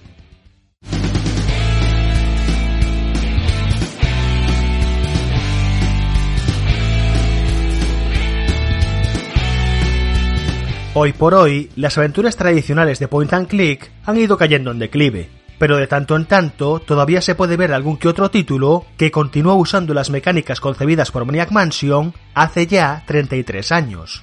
Por aquel entonces, las aventuras gráficas nos pedían que escribiéramos en el teclado las acciones que queríamos llevar a cabo en cada situación, y aunque esto pueda parecer muy intuitivo de cara al jugador, en realidad tendía a ser frustrante, ya que si no escribíamos con exactitud lo que los diseñadores habían anotado para resolver cada tramo, podíamos estar atascados un buen rato hasta dar con la frase correcta. Por tanto, cuando en 1987 Maniac Mansion introdució un sistema que nos ofrecía una serie de acciones acotadas que podíamos combinar como objetos y elementos del escenario, revolucionó por completo la forma de jugar este tipo de títulos. Corría el año 1985 cuando Lucasfilm Games encargó a Ron Gilbert y Gary Winnick que diseñaran un nuevo juego disponiendo de total libertad creativa para ello, y ambos diseñadores no tardaron en dar con una idea para plasmar en pantalla. El señor Gilbert se había unido a la compañía un año antes, trabajando como programador en la versión de Coronis Rift para Commodore 64, y sería durante este proyecto donde entablaría una gran amistad con Gary Winnick. Los dos creativos tenían muchas cosas en común. A ambos les apasionaban las películas de terror, como Reanimator, La Mosca o Creepshow. Fue precisamente esta última película la que les inspiró para el concepto básico de Maniac Mansion. La película estaba dividida en cinco relatos y en uno de ellos un meteorito caía cerca de la granja de un campesino que cuando se acerca a investigar y toca el meteoro empieza a transformarse en una planta y desesperado por no poder detener la mutación termina pegándose un tiro. Obviamente no querían hacer algo tan oscuro, pero la idea de un meteorito mutante capaz de alterar los humanos en contacto con él les pareció muy interesante. Sin embargo, esta idea no terminaría de tomar forma hasta que Lucasfilm Games se mudó al rancho Skywalker, la gigantesca mansión construida por George Lucas. El equipo de programadores se alojaría en la casa dedicada a los establos de la mansión, pasando a ser su nuevo lugar de trabajo. Una vez allí, Gilbert y Winnick se quedaron prendados del aspecto de la casa principal del rancho donde residía el señor Lucas. Y tanto fue así que se convertiría en el modelo y principal protagonista de su futuro juego. Así, la mansión de Maniac Mansion, valga la redundancia, es casi un calco, si bien caricaturizado, de su versión real. Y esto no se limitó a su fachada. Varias de las habitaciones que podemos encontrar en su interior también se pueden encontrar tal cual en la mansión Skywalker, como la biblioteca y su escalera de caracol, el lujoso recibidor de la entrada o la sala multimedia con el piano de cola y la gran televisión. Los creativos habían encontrado la musa para su juego. Ahora tan solo necesitaban una historia interesante. Volviendo a la inspiración del meteorito y haciendo uso de su afán por el cine de terror y las películas de serie B, añadiendo un poco de humor a la mezcla, idearon la siguiente premisa. Un meteorito mutante caería en las inmediaciones de la mansión de la familia Edison, que al entrar en contacto con el meteoro son controlados mentalmente por él. El patriarca de la familia, el Dr. Edison, no tarda en convertirse en un científico loco y llevar a cabo macabros experimentos a las órdenes del malévolo astro como por ejemplo raptar a una pobre chica con la intención de succionarle el cerebro. Y es aquí donde entran en juego los protagonistas. Dave Miller es el novio de la chica secuestrada, Sandy Pants, y pide ayuda a sus amigos para ir a rescatarla. De sus seis camaradas, solo dos responden a la llamada, siendo nosotros quienes tenemos que elegir la pareja de compañeros que irá con Dave. Este variopinto grupo de amigos incluía a Sid, un aspirante a músico, a Michael, fotógrafo del periódico de la universidad, Wendy, una novelista consumada, Bernard, el presidente del club de física, Razor, cantante de un grupo de punk rock, y a Jeff, el surfero del grupo. Cada uno de ellos tiene una capacidad única que nos permitirá superar el juego de distintas maneras. Por ejemplo, Sid y Razor, debido a su talento musical, pueden componer una canción el piano, grabarla y conseguir un contrato con una discográfica para conseguir así la ayuda del tentáculo verde. Por otro lado, Wendy puede retocar un manuscrito para convertirlo en un potencial bestseller con el que persuadir al tentáculo púrpura y que éste nos deje entrar en el laboratorio secreto. Y por si acaso no conocéis el juego, cuando me refiero a los tentáculos verde y púrpura no estoy hablando de forma figurada pues son las mascotas de la familia Edison, dos enormes tentáculos sintientes que serán obstáculos a superar durante la aventura. En cualquier caso, según los personajes que elijamos, podremos llegar al final del juego de distintas formas, cosa que multiplicaba la rejugabilidad. Y llegar al final de la aventura no era tarea sencilla, pues no solo teníamos que discurrir bastante para poder encontrar las llaves del laboratorio secreto y evitar a los mencionados tentáculos, ya que también teníamos que esquivar a la chiflada enfermera Edna y al hijo del Dr. Edison, Edel Raro, al tiempo que evitábamos morir en el intento. Pues por si no fuera poco, es posible que los personajes mueran durante la partida. El elenco de cómicas muertes incluye cosas como ahogarse en las aguas radioactivas de la piscina, hacer explotar la mansión o ser ajusticiado por Edel Raro después de meter a su hámster en el microondas.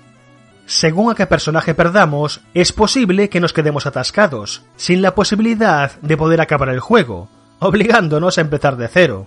Aunque se esforzaron mucho por evitar estos callejones sin salida, tan solo disponían de una persona para el playtesting, por lo que se les colaron muchas más de las esperadas. De todas maneras, esto se debió principalmente a que el diseño del juego era tremendamente laborioso y extremadamente ambicioso para la época, ya que para idear cada una de las situaciones, qué personaje podía resolver qué cosa, o la ruta que debíamos seguir en base a la composición del grupo, Ron y Gary elaboraron un gigantesco mapa de la mansión compuesto por casillas para cada habitación que contenía los objetos y puzzles de cada una y cómo se conectaban entre ellas. Luego colocaban una lámina transparente encima y trazaban la ruta que debíamos seguir para superar cada escenario, anotando cada detalle relevante, qué personaje podía hacer cada puzzle, descripciones para cada solución, cómo usar cada objeto, etc. En fin, que era un complicadísimo plano de las entrañas del juego, uno del que Ron y Gary estaban muy orgullosos. Tanto fue así que decidiría incluirlo como elemento decorativo en la habitación de Del Raro. En cualquier caso, esta aventura solo fue posible gracias al nuevo sistema de point and click, de manera que a base de escurrir un poco, prestar atención a los elementos del escenario y recurrir al intento error, tarde o temprano encontraríamos la forma de solucionar cada obstáculo. Y esta mecánica tan importante tendría su origen en una anécdota del señor Gilbert.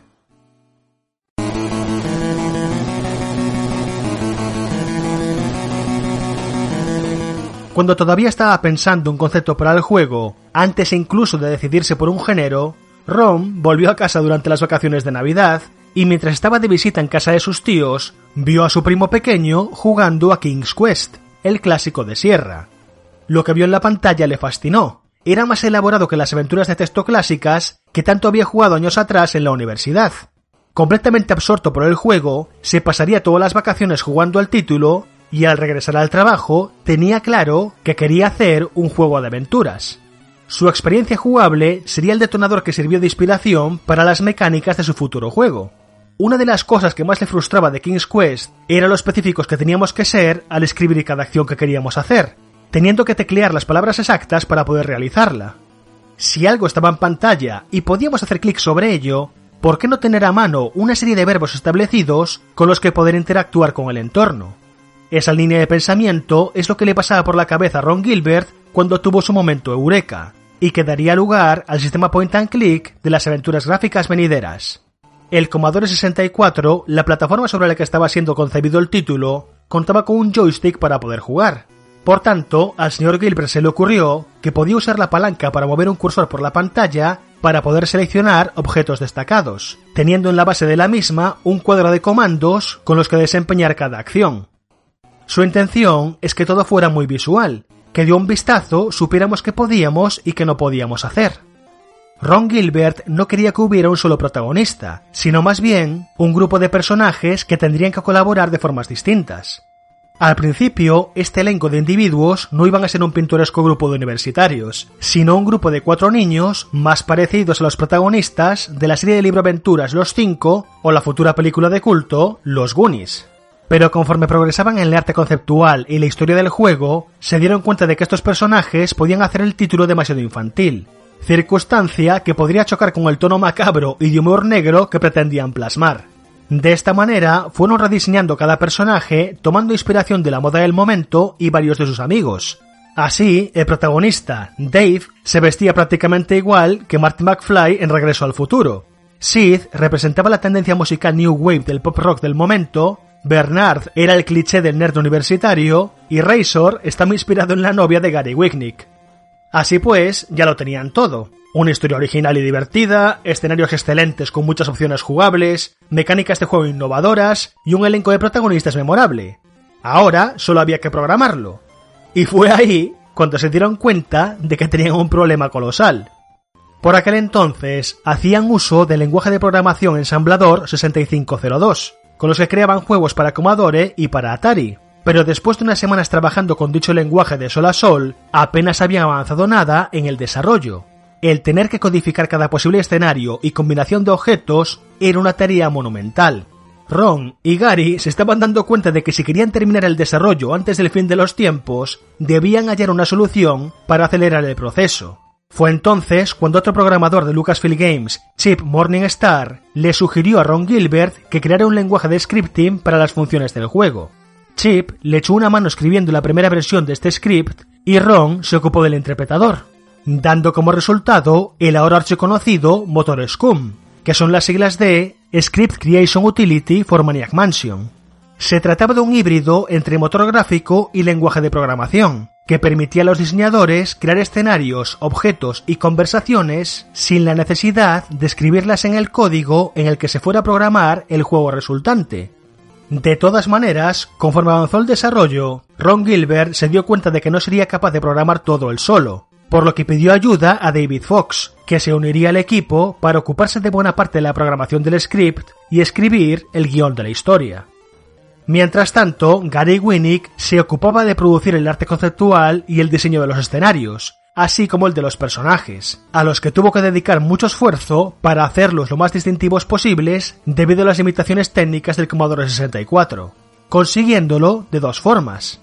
La primera fue asignar paletas de colores personalizadas y bien diferenciadas para cada personaje, con colores predominantes para cada uno, de forma que pudiéramos identificarlos de un solo vistazo. Y la segunda fue hacerlos cómicamente cabezones, pudiendo así resaltar expresiones faciales y destacar sus animaciones, además de personalizar el peinado y los rasgos distintivos de cada uno con más facilidad.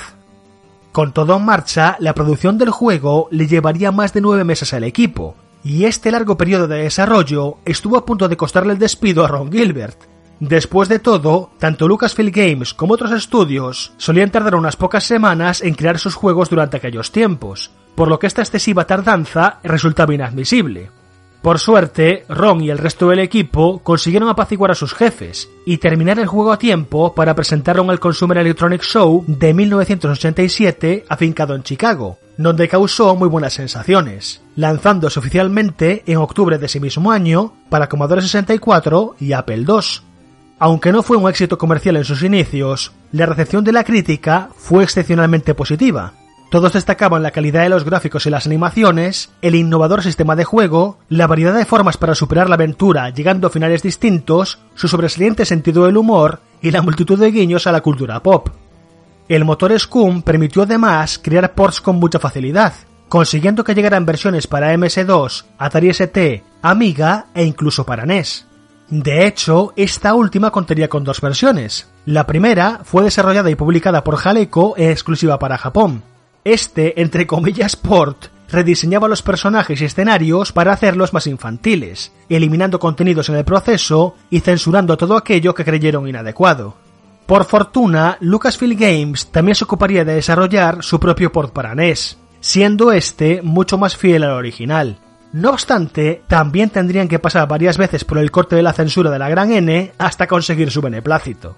Sin embargo, el mayor contratiempo en este sentido fue un incidente que tuvieron con Toys R Us, que por aquel entonces era uno de los mayores distribuidores para juguetes y videojuegos, y que se vio obligado a retirar Maniac Mansion de sus comercios. El motivo, una carta de protesta enviada por una clienta cabreada que se quejaba de que en el dorso de la caja de Maniac Mansion aparecía la palabra lujuria. Por ridículo que suene, el escándalo que armó esta señora obligó a Lucasfilms a elaborar un nuevo packaging para el juego que no incluyera la palabra culpable de tanta indignación. Afortunadamente, a pesar del largo desarrollo, las dificultades en la programación, los líos con la censura y la anécdota con Toys R Us, Maniac Mansion no tardaría en convertirse en un título de culto y el referente indiscutible de la nueva oleada de aventuras gráficas que estarían por llegar y que encumbrarían a Lucasfilm Games a principios de los 90 como uno de los exponentes en dicho género. Esta nueva ola de títulos incluiría, claro está, a Day of the Tentacle, la secuela de Maniac Mansion, sin lugar a dudas, una de mis aventuras gráficas favoritas y que sería testigo de la evolución de la fórmula creada por Ron Gilbert, Gary Winnick y Dave Fox, y de la que os hablaré en profundidad en el próximo programa.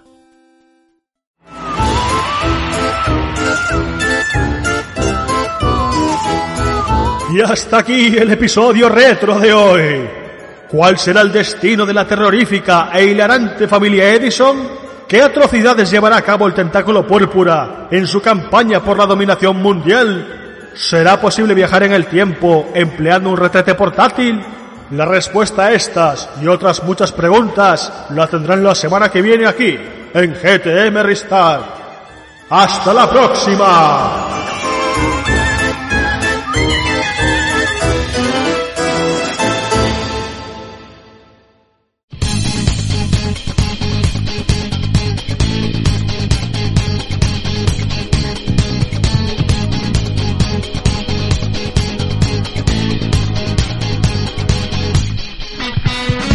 Y ya estamos aquí, directos a las preguntas de nuestros socios, que hay ni más ni menos que 24 preguntas, porque sorteamos un Mortal Shell en formato físico para PlayStation 4 que nos ceden los chicos de Meridian. Eh, Rami, si te parece, yo reparto juego, tú me vas lanzando las preguntas y yo se las reboto a uno de los compis. A los compis os pido eh, que no nos enrollemos mucho, que aquí nos encanta hablar y nos encanta babear el micrófono, pero son muchas preguntas y al final no podemos eh, hacer de esto un monólogo pesado. Así que, Rami, dispara. Pues pillo gatillos ápticos y espero que resistan la traca que os voy a dar de preguntas de nuestros socios, que agradezco una vez más que, hayan querido participar. Vamos con la primera que es de Felipe. Muy buenas familia GTM. Me pasaba por aquí simplemente para daros las gracias eh, por el, juego que, que, me ha llegado a la casa antes de que haya escuchado siquiera el, el último podcast. Parece que estáis hechos a eso de mandar cosas por correo. Eh, Trover Save the Universe, eh, muy buena pinta. Ya lo he probado un poquito, es de la gente de, Ricky Morty. Y, vamos, risa garantizada. Así que nada, que muchas gracias y, a seguir funcionando como lo hacéis, que vamos, la gloria. Pues bueno, muchas gracias Felipe. Al final el que participa pues puede ganar y eso es así. Así que eh, gracias a ti por el apoyo y gracias a ti por permitir que sigamos haciendo esto. Vamos directamente a la pregunta de Abelardo, que es la segunda. Buenas a todos. Mi pregunta es sencilla de ejecutar, pero muy difícil de responder. Sabiendo que las notas de los análisis en videojuegos están ya tan desvirtuadas que incluso un 8 que al final es un notable alto, se considera como una nota mala. ¿Creéis que en un futuro estas desaparecerán o se llegarán a regular? Un saludo a todos y en especial a Juanpe. Pues un saludo a todos y en especial a Juanpe. Juan, ¿a quién le lanza la pregunta? Pues a Juanpe, ya que le han lanzado el saludo a él. A ver, pues como creer que deben desaparecer, no. No creo que deban desaparecer, pero sí que no deben ser el principal criterio por el que se base un análisis o el lector para evaluar su percepción de un juego. Pues muy buena respuesta. Vamos con la siguiente de Jabucho. Muy buenas, gente de GTM. Eh, espero que todo vaya bien porque sois unos titanes. Mi pregunta es la siguiente. Me he encontrado con la noticia de que Netflix va a adaptar un live action de, de Assassin's Creed. Eh, os quería preguntar, ¿por qué leches pensáis que estas adaptaciones de obras de videojuegos son tan malas en general en el mundo audiovisual? ¿Es porque eh, pues no se toman en serio cada franquicia? O sea, sus creadores están muy apartados del- de los videojuegos. Nada más, un saludo. Juan, Pues esta me la iba a quedar yo, pero he visto que Javi ha levantado la mano, así que Javi, para ti. No, porque creo que compartimos todos la misma opinión, o al menos así lo pienso, de que los, no es que los creadores no tengan ni idea, es que la gente que pone la pasta detrás que, y que realmente tienen mano para alterar el producto es la que no tiene ni puñetera idea, y lo hemos visto en multitud de franquicias. Entonces, mi opinión personal, y matizo eso, es de que es un cúmulo de directrices y de gestión que al final pues desvirtúan por completo la obra original y ya sí hemos visto todos los descalabros que hay en películas dedicadas a videojuego y en series con muy contadas excepciones. Pues más preguntitas. sí, vamos con la próxima que es de Sergio, aunque yo, bueno, yo tengo ganas de ver qué presentan de Assassin's Creed. Me da bastante curiosidad porque creo que se puede hacer algo bien con un fundamento histórico. A ver qué hacen. Vamos con Sergio. Hola amigos de GTM, ¿qué tal? En base a esta última noticia de que Netflix va a tener una serie de Assassin's Creed, me gustaría saber qué saga de videojuegos creéis que se, que se vería más beneficiada de tener una serie o película, o qué saga que os gustaría más ver en este tipo de formato. Un abrazo y un saludo a todos. Pues esta va directa para Dani YouTuber. Rápido y conciso. Ninguna. Dejad los videojuegos. Productores de pelis y series, por favor, dejadnos en paz. Ya está. Monster Hunter.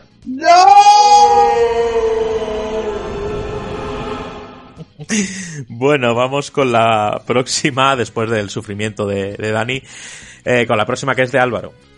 Buenas chicos, hoy quería hacer una pregunta muy directa. ¿Cómo habéis decidido quién va a ser el que le dé el primer tiento al préstamo de Sony? No espero una respuesta menor a una lucha a navajazos, por favor. Espero que todo esté bien.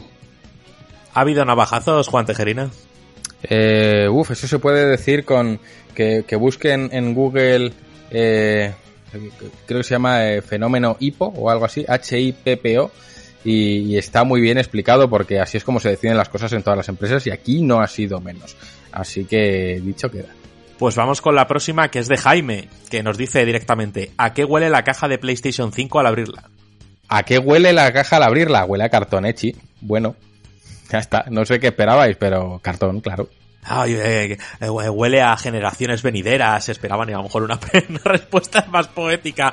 Huele a, a, a, progreso, huele a... No, yo lo siento mucho, si es que aquí, si es que aquí somos así, no, huele a cartón, huele, huele a factoría china, huele a, a, a al DVD de la tómbola, huele a... Sí, a eso, ¿sabes? O sea, no, que nadie se haga ilusiones, no huele a Chanel cuando abres, huele a cartón normal, tú abres el cartón bueno y ya está, y, y, y el plástico huele a plástico, ¿vale? O sea, no, no estamos en un anuncio de, de Salvaslips. Joder, yo quería que oliera a la barba sodada de Kratos. Venga, me, me pongo poético. No, no, no, no Huele no. a esperanza, huele a futuro, huele a cartón. A cartón en chi. A cartón de más de 300 gramos, ojo, cartón, cartón bueno. bueno eh, car Además blanco. Eso es. Que es más caro. Eh, vamos con el audio de Sergio. Hola chicos, espero que todo bien. Una preguntita. He visto que ya habéis recibido en la oficina la PlayStation 5 y no sé si podéis decir algo, pero eh, las sensaciones del mando nuevo son buenas respecto a la generación anterior o son o es el mismo mando de todos los años. ¿Qué os ha parecido? Un abrazo. Bueno, pues respondiendo a Sergio, tenemos dos vías. Aquí hemos estado hablando largo y tendido en el podcast del mando. Y si no, tiene un unboxing también, donde damos primeras impresiones físicas de lo que hemos tenido en las manos. Está contestado. Está contestado. Vamos con Juan Antonio. Hola, GTMeros. Aprovechando que Kojima Production parece ser que está trabajando en un nuevo título y que a muchos de nosotros nos gustaría que fuera de terror, os lanzo la siguiente pregunta. ¿Cuál es el videojuego de terror que más miedo os ha dado? En mi caso ha sido Alien Isolation. Eso de que te persiga un alien sin descanso ha podido conmigo. De hecho, no he tenido bemoles de terminarlo. Un saludo. Rami, esta es tuya. Ay, que me gusta, que sabía que era para mí. Pues bueno, eh, que más miedo, puedo decir que Fiar me dio bastante canguelo la primera mitad del juego, bastante hardcore. Y sí que recuerdo algún pasillo en Resident Evil 7 y en Evil Within que no quería. Yo no quería entrar. Sabía que tenía que entrar, pero no quería entrar. ¿Terror y que haya tenido que dejar el mando? No, porque me gusta enfrentarme a esa sensación, pero algún canguelito bueno, sobre todo confiar, si sí que he tenido algún susto que son muertos. Vamos con la pregunta de Juanma a COVID Edition, que por lo que sabemos está bien, lo tienen casi doblegado en casa y, y me alegro mucho de que se encuentren muy bien, pero el titán nunca falla.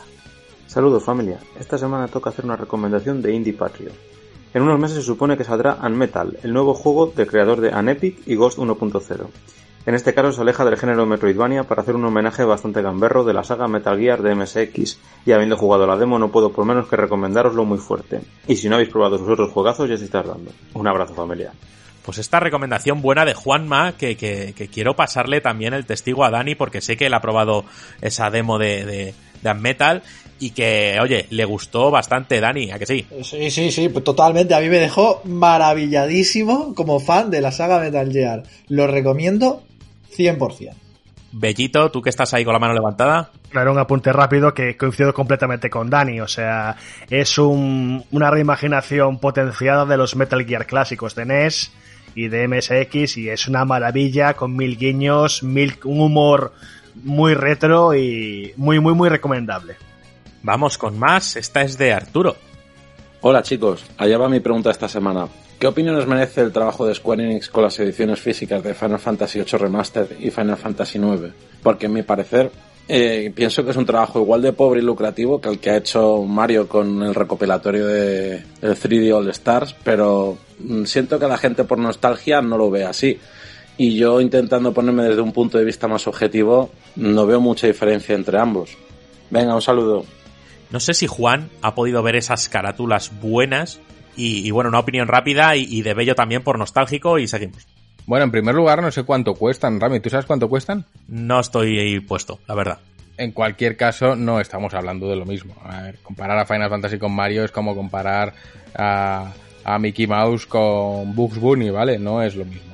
Eh, Mario es un icono del videojuego, eh, cualquiera que esté un poco informado de cómo funcionan los rankings de popularidad, eh, la fama de Mario es equiparable, y lo digo de verdad porque lo dicen los estudios, a la fama de Mickey Mouse. O sea, es una figura extremadamente conocida, es la hostia de importante este personaje. Entonces, cuando es el avatar de toda tu compañía, que eres una compañía que hace videojuegos, que hace, que hace consolas, en fin, eres Nintendo, no eres Square, eres Nintendo, y es tu avatar y es su 35 años, eh, lo que no puedes hacer es lo que ha hecho Nintendo. Es, es, ese era un producto que tenía que estar enfocado a obtener prestigio, a darle más imagen, a mejorar la imagen de Mario, a no era un producto que tenía que estar pensado para sacar dinero. Cada compañía tiene que saber cuándo va a sacar un producto para sacar dinero y cuándo sacar un producto para el prestigio. Y en este caso, eh, el uso era obvio, necesitaba prestigio y han tirado por la vía de sacar los cuartos creo que con una figura como Mario eso no se puede consentir o no se puede tolerar.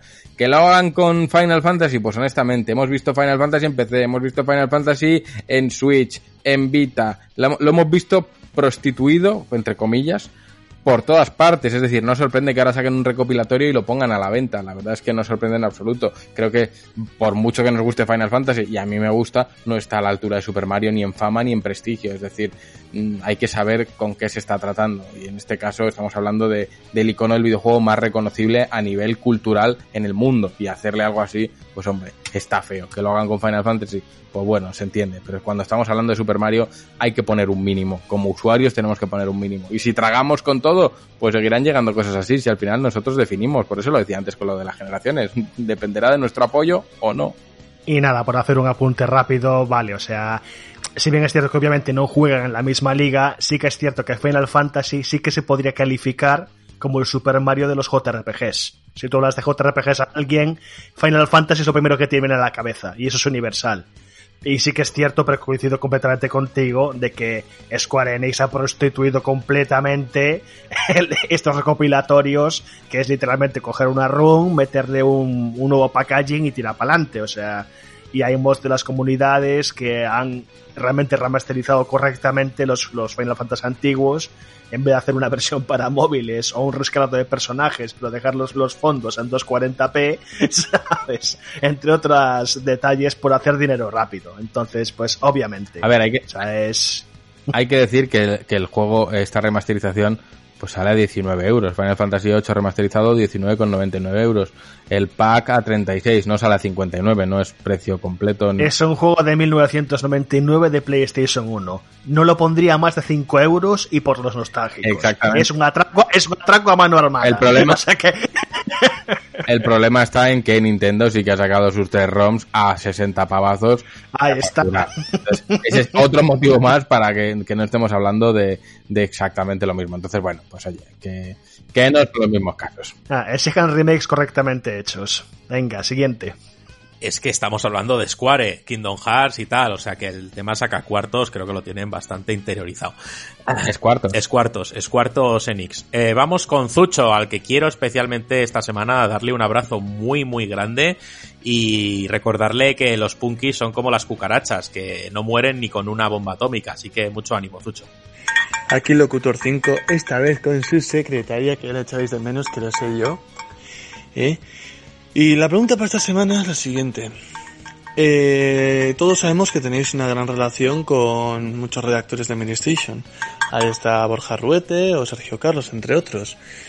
Eh, de Vandal no sé si tenéis algún, algún redactor. Pero mi pregunta es, eh, ¿no tenéis ningún redactor de 3D juegos o hobby consolas debido eh, a problemas, digamos, empresariales? ¿O simplemente porque no ha surgido? Pues ahí la tenéis. Pues a ver, la respuesta realmente, aunque sé que os gusta el salseo, es porque no ha surgido. Aquí no le cerramos las puertas a nadie. Otra cosa es que en otros sitios les puedan cerrar las puertas a los nuestros. Podría ser, no tenemos constancia. Juanpe, intercede. Es que en realidad lo que has dicho, lo que ha dicho Zucho no es cierto. Sí, que- sí, sí que hay, sí que hay gente de 3D juegos currando en GTM y sí que hay gente de hobby currando en GTM. Javier Escribano trabaja en hobby y Marina participa en 3D juegos. Pues ala, Sucho, a tu casa. Pillas perica y te vuelves eh, para la casona. Eh, audio de Héctor, que también ya va siendo un fijo por aquí. Eh, buenos días, eh, aquí Héctor otra vez y hoy no encontraba ni pregunta ni nada, así que me he echado un vistazo por los juegos que me he pasado y hoy os vengo a recomendar Manos Medan, aprovechando que sale Little Hope también, eh, y que lo juguéis en cooperativo que mola más. Un saludito. Pues eh, audio de, de Héctor que nos recomienda Manos Medan. Además, Juanpe lo ha jugado hace poquito, lo tenéis en el Pass. Y yo pues me uno a esa recomendación porque he hecho un par de tardes buena. No sé si hay algo que añadir. Seguimos con la pregunta de Jared. ¿Creéis que Nintendo sacará una revisión de Switch próximamente? Indudablemente sí, próximamente no, pero en menos de dos años la hemos visto fijísimo. Pues más uno a eso. Vamos con la de Alejandro Soto. Buenas equipa, equipo GTMero, ya que el juego a sortear es un Souls-like, género al que le dedico el 90% del tiempo que juego, ¿alguno de vosotros sois jugadores hardcore de juegos tipo Souls? Ay, qué bien me está viniendo esta pregunta. Yo lo descubrí con Bloodborne y en el tercer confinamiento, en el primer confinamiento, perdona, y ahora no puedo parar de jugar tanto juegos de From Software como de otras desarrolladoras. Un saludo. Simo, esta tiene tu nombre. Y creo que la siguiente también. Ah, sí, a ver, eh, como sadomasoquista empedernido, te puedo recomendar juegos realmente complicados como puede ser Nio 1, ese es, jodido de cojones, ¿eh? eh ah, Nio 2, que es jodido, pero cuando lo comprendes te recompensa gratamente. Y si ya lo que te va es lo duro, eh, dejarte horas y, conocer el dolor de primera mano, Monster Hunter. Ahí lo dejo. Monster Hunter, el, nuevo Souls-like, ya te cagas. Vamos con un audio de, de Daniel Simó, que bueno, no sabía que iba a participar en el podcast porque hay que decir que esto se lo dijimos ayer mismo y hoy ha, ha venido a grabar con nosotros, cosa que le agradezco desde aquí, aunque a lo mejor me arrepiento de mis palabras ahora mismo. Damos, Dani. Sois una panda de hijos de puta. Habéis atrasado la portada del juego del siglo. ¿Qué digo? Del juego de Dios Salvador, de la compañía que no hace crunch. Y le comemos el rabo. Eh, me había cogido vacaciones del curro y enviado a la puta cría a un internado solo para tener esa puta portada. Como no saquéis la mierda de portada ya, os arrancaré las uñas con un puto pelagambas y untaré vuestros teclados con mantequilla, cabrones. Ah, es coña, eh, Ramiro. Te quiero, guapo. Pues. ¿Qué hace la veneno ahí? A ver, a ver. Todo esto viene porque estábamos hablando el otro día Ramiro y yo y le dije, mira tío, que han han amenazado de muerte. Es un tema serio, ¿vale? No hay que amenazar de muerte a nadie, por favor. Y hablando de coña me dijo, buah, ojalá me amenazasen a mí de muerte. Y dije, sí, pues toma. oh, Dios mío. Es que estaba pensando yo, madre mía, voy a tener que censurar esto o algo porque... ¡Cuánta violencia, Dios mío! ¡Cuánto espíritu cyberpunk está canalizando aquí el Simo! Aquí no se censura nada. Es más, Dani, igual, igual no se retrasa la portada, porque viendo el jaleo que tenemos de portada, yo ya te juro que no sé. Te juro que no sé qué coño de juego va a ser el próximo en portada, porque. uf, o sea, de verdad, volvemos a la época de que nos quieren meter un logotipo a presión en la portada y ya a mí se me hinchan ya lo que viene siendo eh, el hígado. Bueno, pues los testículos de Juan Tejerina van a estar como modelaje completo en Cyberpunk 2077. No, 67, ¿qué cojones? Eh, ya. Con sus buenas críticas. Eso es, ya os lo adelanto. Yo además he he dado testimonio de cómo es el asunto. eh, tiene que ir en, eh, en estado basal eh, por norma, pero cada vez que llega un correo de méteme el logo en la portada, se contraen hacia adentro hasta desaparecer y luego se hinchan. O sea, es algo espectacular de ver, es algo espectacular. Me sorprende que hayáis pasado por alto que voy a untar vuestros teclados con mantequilla, ¿sabes? Sería una putada enorme. No, tío, ya están. No, no vas a hacer nada que ya no tengamos. Eso es, mis grasientos dedos pues dejan eso eh, impregnado en el teclado ya de base. Vamos con el audio de Hugo Pernas. Hello, my shaggy fellas. It's me, your silly goat, London calling from the Trafalgar Square. Gibraltar español. Shut up, you dumb bastard! Anyway, I just want to remember to all of your fellowship to join forces with the Legion of DeadSec this week. Raise proud your masks and then cover your face with it. You know, COVID-19 and so. The rest of my crew are astonished with the splendid work you have done with the magazine, and we're expecting a great review from our commitment fighting for the British capital. And remember, we know what you're doing because we are the watchdogs and we'll keep on watching. Yours truly and our deepest regards. Eh, esto es como cuando empiezas una serie en Netflix y dices, coño, que está en polaco y tienes que ir rápido a cambiar el idioma. Y luego nos quejamos de que Zucho habla en Klingon. Tócate los huevos. Ah, hay que reconocer, hay que reconocer que tiene muy buen inglés, con un, toquecito Sí, muy sí, sí. británico. La verdad, muy, muy y oye, que me da igual que estés vigilando, que me da exactamente igual que seas los Watchdogs, que me importa un huevo gigantesco, o sea, me importa un huevo. Habría que haber puesto esa canción en el, en el, en el temazo de Rami. Ni qué huevo ni qué cojón. Eh, Esa o la del pájaro carpintero. También esa es buena. Eh, bueno, ahí ha hecho su representación eh, eh, Hugo, eh, que va ad hoc del lanzamiento de Watch Dogs Legions. Con una dicción muy buena, parecía la señorita Dufire, eso es así. Y, y ese señor de Gibraltar español ahí de fondo, eso, pero bueno. Bueno, era un secundario por ahí, oye, le ha querido dar eh, realismo. Eh, vamos con el audio de Pablo. Hola, buenas, ¿qué tal? Eh, era para preguntaros sobre qué opináis del, del retraso del Cyberpunk al 10 de diciembre y cómo puede afectar esto a la atractividad de la, la nueva generación de consolas, porque hay mucha gente que se la estaba se la estaba reservando o comprando para jugar este juego. Bueno, ya decís, muchas gracias por todo. Pues bueno, creo que, que- que en este debate que hemos tenido sobre Cyberpunk hemos contestado que qué nos parece este retraso. Si puede afectar a la venta de consolas de salida, ya que mucha gente se la iba a comprar para jugar a Cyberpunk, pues creo que sí puede afectar. No sé si alguien me quiere dar una opinión contraria rápidamente, pero yo creo que sí. En cierta medida, un poquito sí. Sí. Más preguntas. Bueno, pues vamos con una de Carlos escrita que dice muy buenas gente de GTM, soy Carlos, voy al grano, me repugna la especulación de los videojuegos y muy en concreto de las ediciones coleccionista, pero ¿habéis caído alguna vez y habéis comprado alguna edición especulada que queríais? Yo nunca y no lo haré. Felicitaros una vez más por vuestro trabajo. He conseguido engañar a mi hermano para que se suscriba a la revista. Joder, qué grande. Aún no escucha el podcast, pero flipó cuando le llegó su primera revista el mes anterior. Conseguiré que os escuche también. Postdata, yo también digo muñeco y no personaje. Ole tus huevos, Carlos. Yo solo quería decir eso. Ole tus muñecos. ¿Cuál era la pregunta exactamente? que detesta la especulación y que si alguna vez hemos caído y hemos comprado alguna edición o lo que sea, eh, una versión especulada, es decir, no si hemos comprado una edición de coleccionista de segunda mano a un precio menor, sino que si hemos caído en un precio hinchado debido a la, a la dificultad de conseguir un objeto de coleccionista. Nunca en la puta vida, y es más, cuando he tenido que vender algo lo he vendido al precio que me costó. Y además está aquí Dani, youtuber, para dar fe de que le vendiese persona de 80 euros a 200 muy justamente. Sí, y doy fe de que me vendió también la de Guild Wars 2 a 500 pavos eh, y medio quemada, ¿sabes? Eso es. Pero no, yo también detesto muy fuerte la especulación y la detesto tanto que jamás he comprado un producto inflado ni lo compraré. Pues me parece genial. Vamos con el audio de Fidel. Buenas, GTMeros. La pregunta esta semana sería: ¿a qué juego haríais una precuela o una precuela de la precuela para saber más del mundo o de sus personajes? Un saludo. ¿A qué juego le daríamos una precuela o una precuela de la precuela para saber un poquito más de sus orígenes? Me gusta esta pregunta, ¿eh? Darle a la cabecita.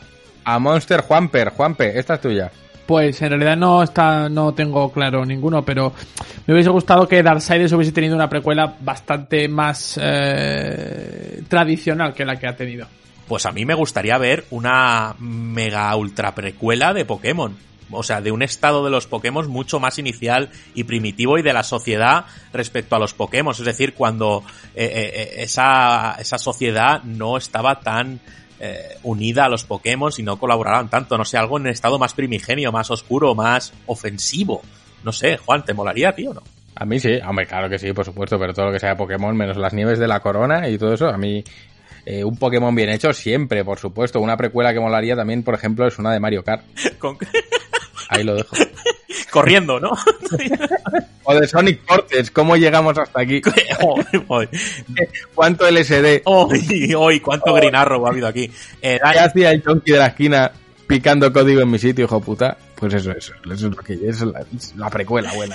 Eh, creo que Dani tiene algo que aportar, pero podemos pasar a la siguiente. Sí, podemos mutearle y que no hable nunca más. No, venga, precuélanos, Dani. No, eh, yo iba a decir una precuela de, de Nexomon. O sea, en Nexomon Extinction se habla de, un, de una serie de eventos que pasaron hace muchísimos, muchísimos años. Y es lo que tú dices, es un mundo, era un mundo hiper oscuro y tal, y me molaría, molaría mucho conocerlo es que claro, de repente que salgas de tu casa y te encuentres un Clefairy así, eh, yo qué sé, al lado del cubo de vidrio, pues hostia, es que debe ser impactante, ¿sabes? Esos inicios. Bueno, yo le he dejado ahí a, a, en el chat, le he dejado la precuela de Nexomon, que existe, y, y, ahí está. Extinction es el segundo juego. No, no, no, no. Digo la precuela de esa precuela, o sea, de, de, de mucho más atrás. Eso es, cuando, cuando era Pokémon. oh, Dios mío precuela de Monster Juanper. Me ha gustado mucho lo de Monster Juanper, ¿eh? que tengo que decirlo. Vamos con la pregunta escrita de José. Buenas, Ramiro. Antes de nada, felicitaros por el gran programa de la semana pasada. Con esa gran introducción, he platineado hace poco God of War y se me abrieron los ojos como Kratos, no, como platos, al escuchar la gran voz de Kratos. Lo que quería preguntaros es que si os ha pasado alguna vez que en alguna situación habéis tenido que decir que jugabais a X juego o a X saga con la boca pequeñita por el que dirán y excusándoos de hacerlo aun con según qué grupo de gente tengo que decir que sigo jugando a Pokémon pero añadiendo alguna coletilla a modo de excusa. También me pasa mucho cuando digo que soy jugador habitual de League of Legends, que se tiene en poca estima en la comunidad de este juego pensando que todos son jugadores tóxicos o algo parecido. Un saludo. Hoy yo, yo digo que soy periodista cultural, porque si digo que es una revista de no. No, yo, a ver, creo que aquí menos igual Dani, ¿no? Todos que trabajamos en esto, ¿cómo vamos a ocultar o a decir con boca pequeña cualquier juego? Nos sentimos muy orgullosos de los que jugamos, creo. Dani, tú igual, ¿no?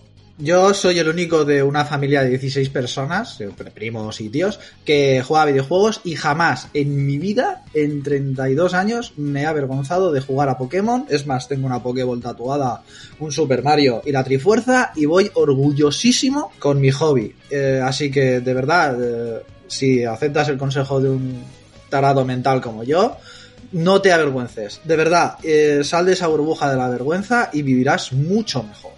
Bueno, yo reconozco que cuando he dicho que he jugado a Monster Hunter lo he dicho con la boca pequeña porque a los barros. Javi.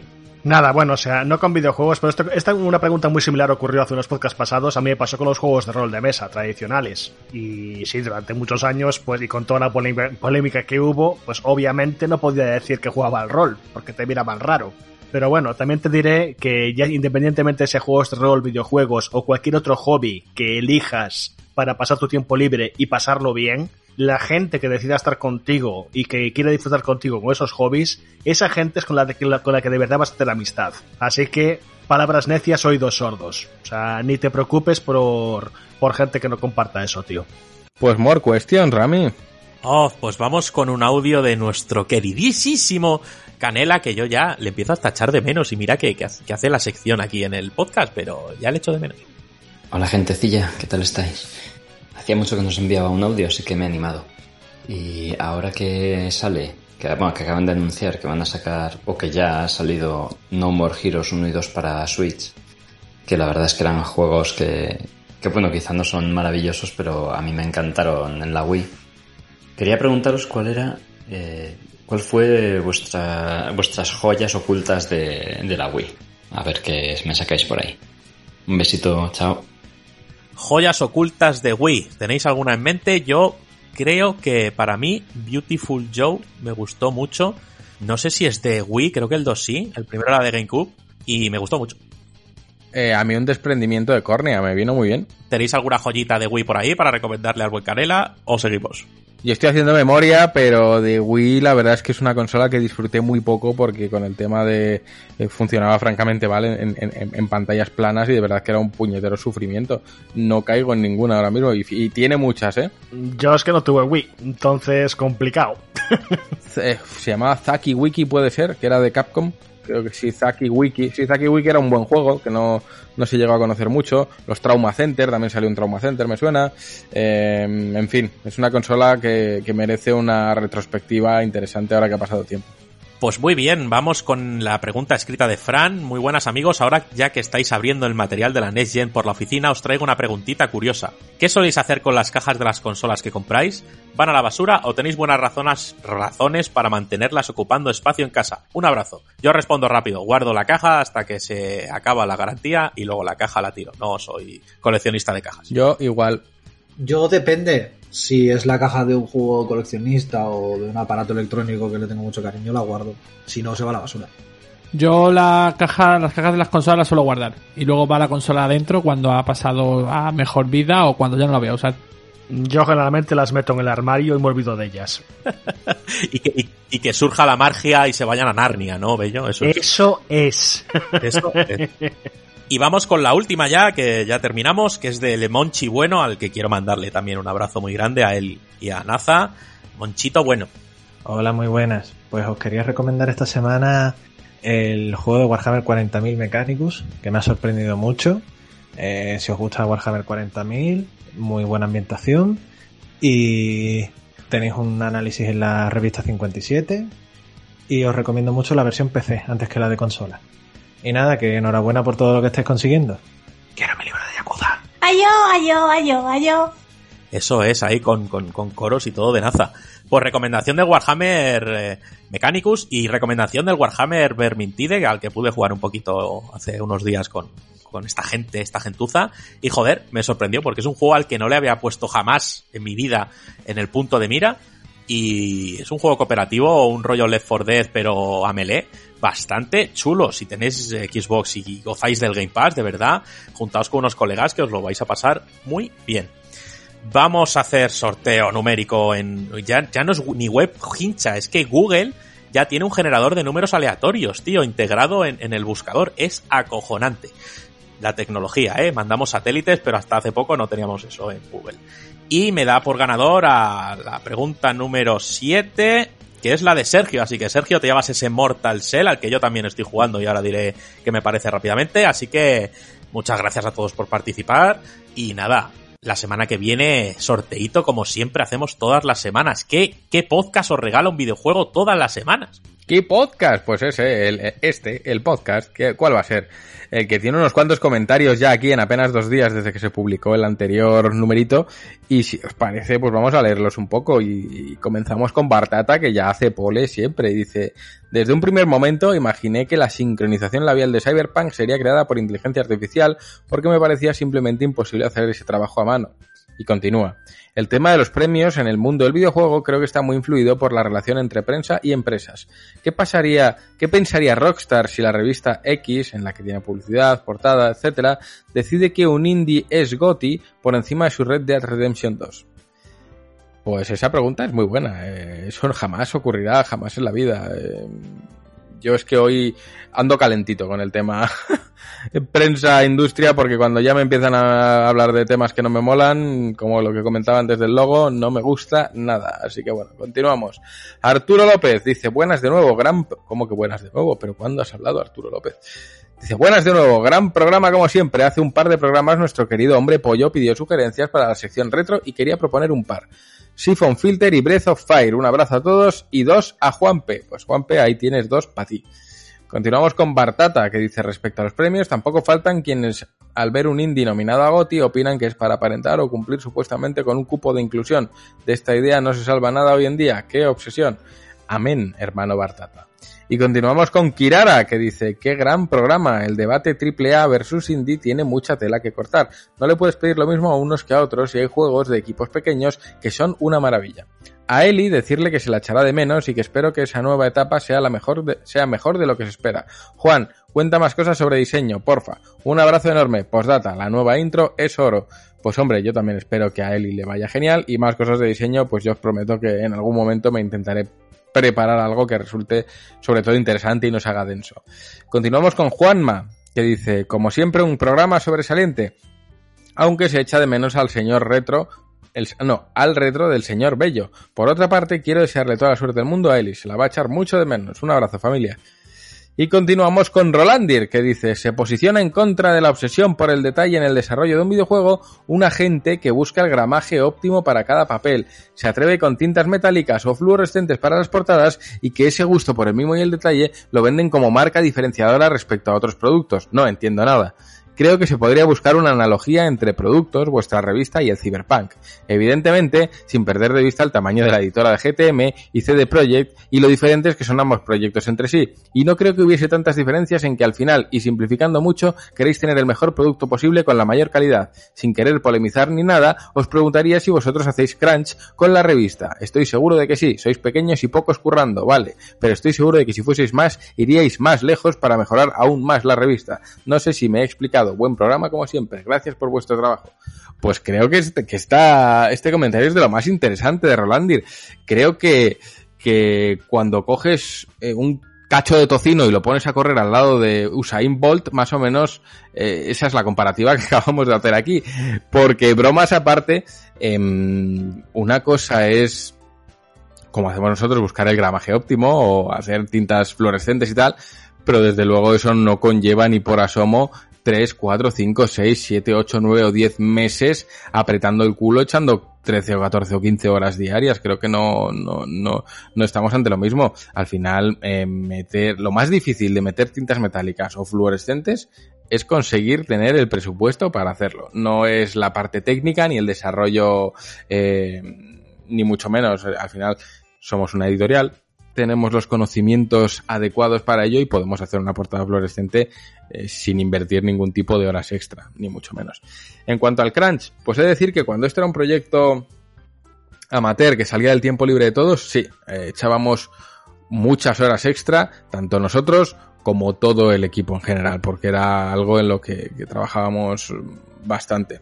Cuando a medida que esto fue creciendo, la parte que ahora está aquí empezó a trabajar y a implicarse aún más, aún más, aún más, hasta que finalmente, bueno, conseguimos poder remunerar tanto a los que estamos más metidos como a todo el equipo. Y nuestro siguiente paso ha sido intentar de dejar por todos los medios de echar horas extra. Absolutamente nadie del equipo echa horas extra, nadie del equipo, me refiero de los colaboradores y los que estamos aquí presentes, tanto Juanpe como Rami como yo, echamos las horas extras que haya que echar porque al final es, entre comillas, nuestra empresa, es nuestro futuro, es nuestro proyecto. ¿Lo haríamos en la empresa de otra persona?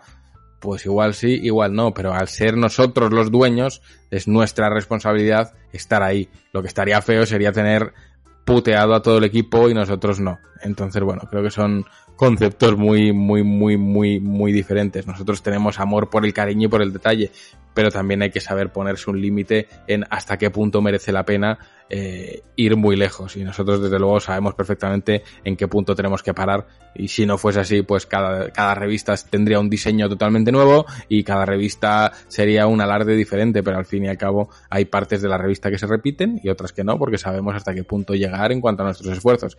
Así que creo que contestado. Queda Rami, no, eh, Juanpe, decide algo si, si eso. A ver, creo que poco más hay que añadir a lo que, a lo que has dicho. Al final, cuando eh, tu, tu, futuro depende de algo, creo que no miras. Eh, no miras las horas, no miras el. Al final es en tu propio. En tu propia. Eh, es un sacrificio, ¿no? Yo creo que eh, hasta la parte. La palabra crunch tiene una connotación negativa, pero la palabra sacrificio creo que siempre ha tenido en, este contexto un, una connotación positiva y al final eh, todos lo hemos hecho alguna vez. Al final tú lo puedes etiquetar de una cosa o de otra, pero todos nos hemos sacrificado por...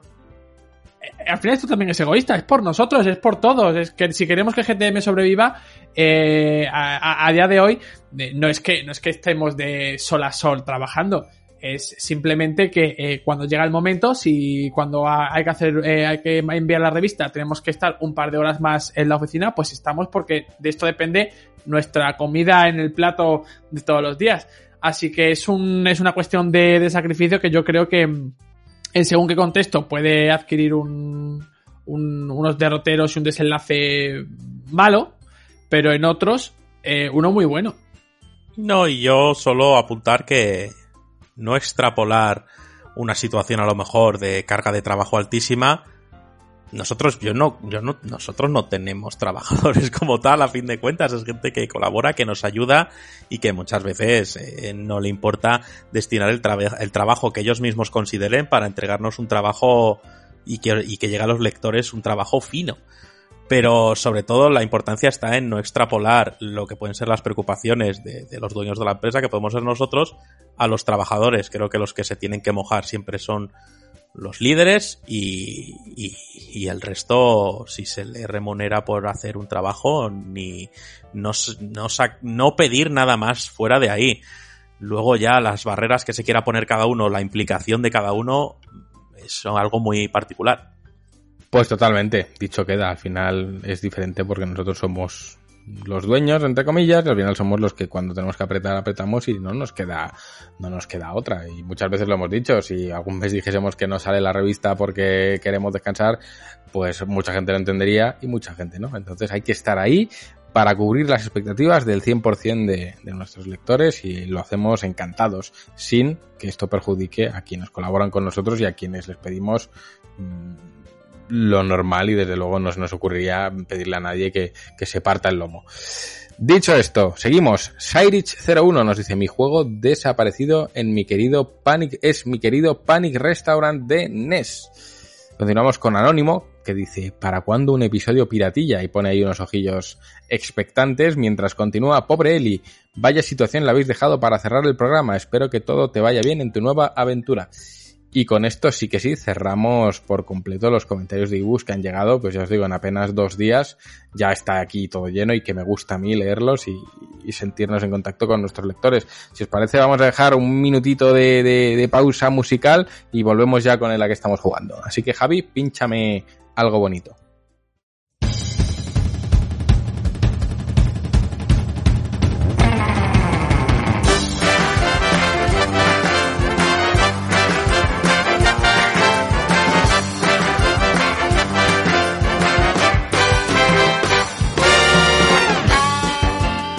Y tres, ya estamos aquí con ni más ni menos que hablamos de los juegos a los que estamos jugando actualmente. Yo voy a empezar por mí porque yo voy a ser muy rápido, estoy jugando Astrobot de PlayStation 5 y como os puedo contar muy poco, pues ya os contaré más cuando haya hueco en la revista o en GTM Zone o donde toque. Dicho esto, Rami, ¿tú a qué no estás jugando? Pues no te creas que no he estado jugando a mucho. O sea, mm, puedo decir que estoy jugando a Mortal Shell, justo el juego que hemos sorteado esta semana. Un Souls-like de un estudio pequeñito. Es un juego desarrollado por 15 personas. Creo que tiene conceptos interesantes y ya he hablado largo y tendido con Dani fuera de micros y tiene cosillas que, me gustan, tiene cosillas del mundo Souls o que va arrastrando de ese tipo de juegos que no me gustan, como es cierta, no es vagueza, pero es que a mí me gusta que un mínimo me expliquen las cosas, no que me suelten ahí yo entiendo que la gente más guay no, eso es parte de la dificultad, porque te sientes como un niño ante un mundo amenazador. Que parezco reseñas cortas, un saludo también para él. Que, a lo, que, bueno, ya os, os, os, puedo decir que es altamente probable que tengamos eh, la semana que viene como invitado a esa mano maravillosa de reseñas cortas, ¿vale? Eh, así que nada, estoy jugando a Mortal Shell estoy sufriendo con Mortal Shell porque es un juego desafiante, pero me está gustando, así que le seguiré dando. Terminé de Tourist, un juego que recomiendo mucho, un jueguito tranquilo, majete y que te lo pasas muy bien. Y como he dicho antes, pues jugué un poquito a, a ese Warhammer que tenéis en el Game Pass, que jugarlo en cooperativo es muy entretenido y os lo pasaréis muy bien. Pues vamos con Dani YouTuber. Vale, yo como tengo cierto tiempo, pues en Xbox he jugado al Untitled Goose Game, lo terminé hace dos días, eh, estoy jugando al Spiritfarer, ese lo tengo en proceso. En uh, Play 4 estoy jugando al Neo 2, estoy terminando de quemar ya el último DLC. En uh, ordenador estoy jugando a Monster Hunter Iceborne, como siempre. Y acabé también hace escasos días el modo Legends, eh, Ghost of Tsushima Legends. Lo terminé de jugar con un con otro socio de aquí de la comunidad, eh, Fernando, novio de Alba Esteban. Y, y a eso estoy jugando. pues voy a pasar con mi amor patónico, Juanpe. Pues yo terminé hace poquito Days Gone por fin. Eh, también terminé los DLCs de Marvel's Spider-Man. Y ahora sigo con GRs 5, que estoy, pues sigo con la campaña en cooperativo con, con, nuestro, con nuestro querido amigo Fer. Y estoy con Nexomon y el DLC de las nieves de la corona de Pokémon Espada y Escudo. Pues me queda Javi Bello. Pues bueno, yo estoy a punto de acabar Fallout 4 y es un juego que me ha dejado sensaciones encontradas porque eh, es una, relación de amor-odio. O sea, porque le veo el, todo el potencial que tenía y momentos de brillantez que se ven ensombrecidos por otra serie de defectos. Y no sé. No sé, igual, la verdad que el juego al final me ha gustado más de lo que iba a pensar. Tal vez le di una segunda vuelta instalándole 50 mods para arreglar todo lo que no pudo hacer Bethesda. Y veremos cómo cambia la cosa. Pero bueno, mientras tanto, pues bueno, no está mal como experiencia shooter, pero como RPG, nada, es un suspenso absoluto. Pues ya estaríamos todos, señores y señoras. Eh, me gusta esto, ¿eh? Recordatorio de suscripción. ¿Vuelvo a dejar el marrón a Dani o, o no se lo vuelvo a dejar? Levantad manitas si hay que dejar el marrón. ¡Hala! Vale, pues como todo, manitas levantadas. Todo manitas levantadas. Eh, Dani dice por aquí que el señor que ve YouTube debería convencer a los oyentes de por qué merece la pena suscribirse a GTM en un tiempo como este, en el que la gente se quiere gastar 600 euros en nuevas consolas, en el que hay una pandemia de la leche y en el que nosotros os necesitamos más que nunca. Así que, eh, Dani, todo tuyo. Hostia, hostia, hostia, hostias el marrón, ¿no? O sea, segunda vez, el marrón. Pues nada, pues como autoridad en YouTube que soy, os conmino a todos a, a suscribiros al canal Games Tribune de YouTube, donde de vez en cuando suben vídeos muy chulos y donde están los retros del señor Javier Bello, que son imperdibles, por Dios, son absolutas joyas.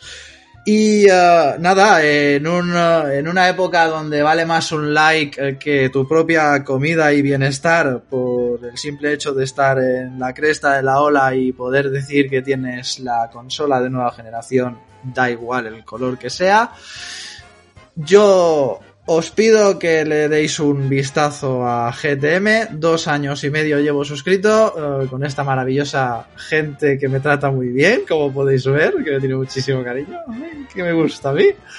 Y, y nada, la verdad es que ha sido un absolutísimo placer eh, volver al podcast. Sabéis que me podéis llamar en cualquier momento. La niña se va al internado y ya está. La mujer la tengo atada en el váter.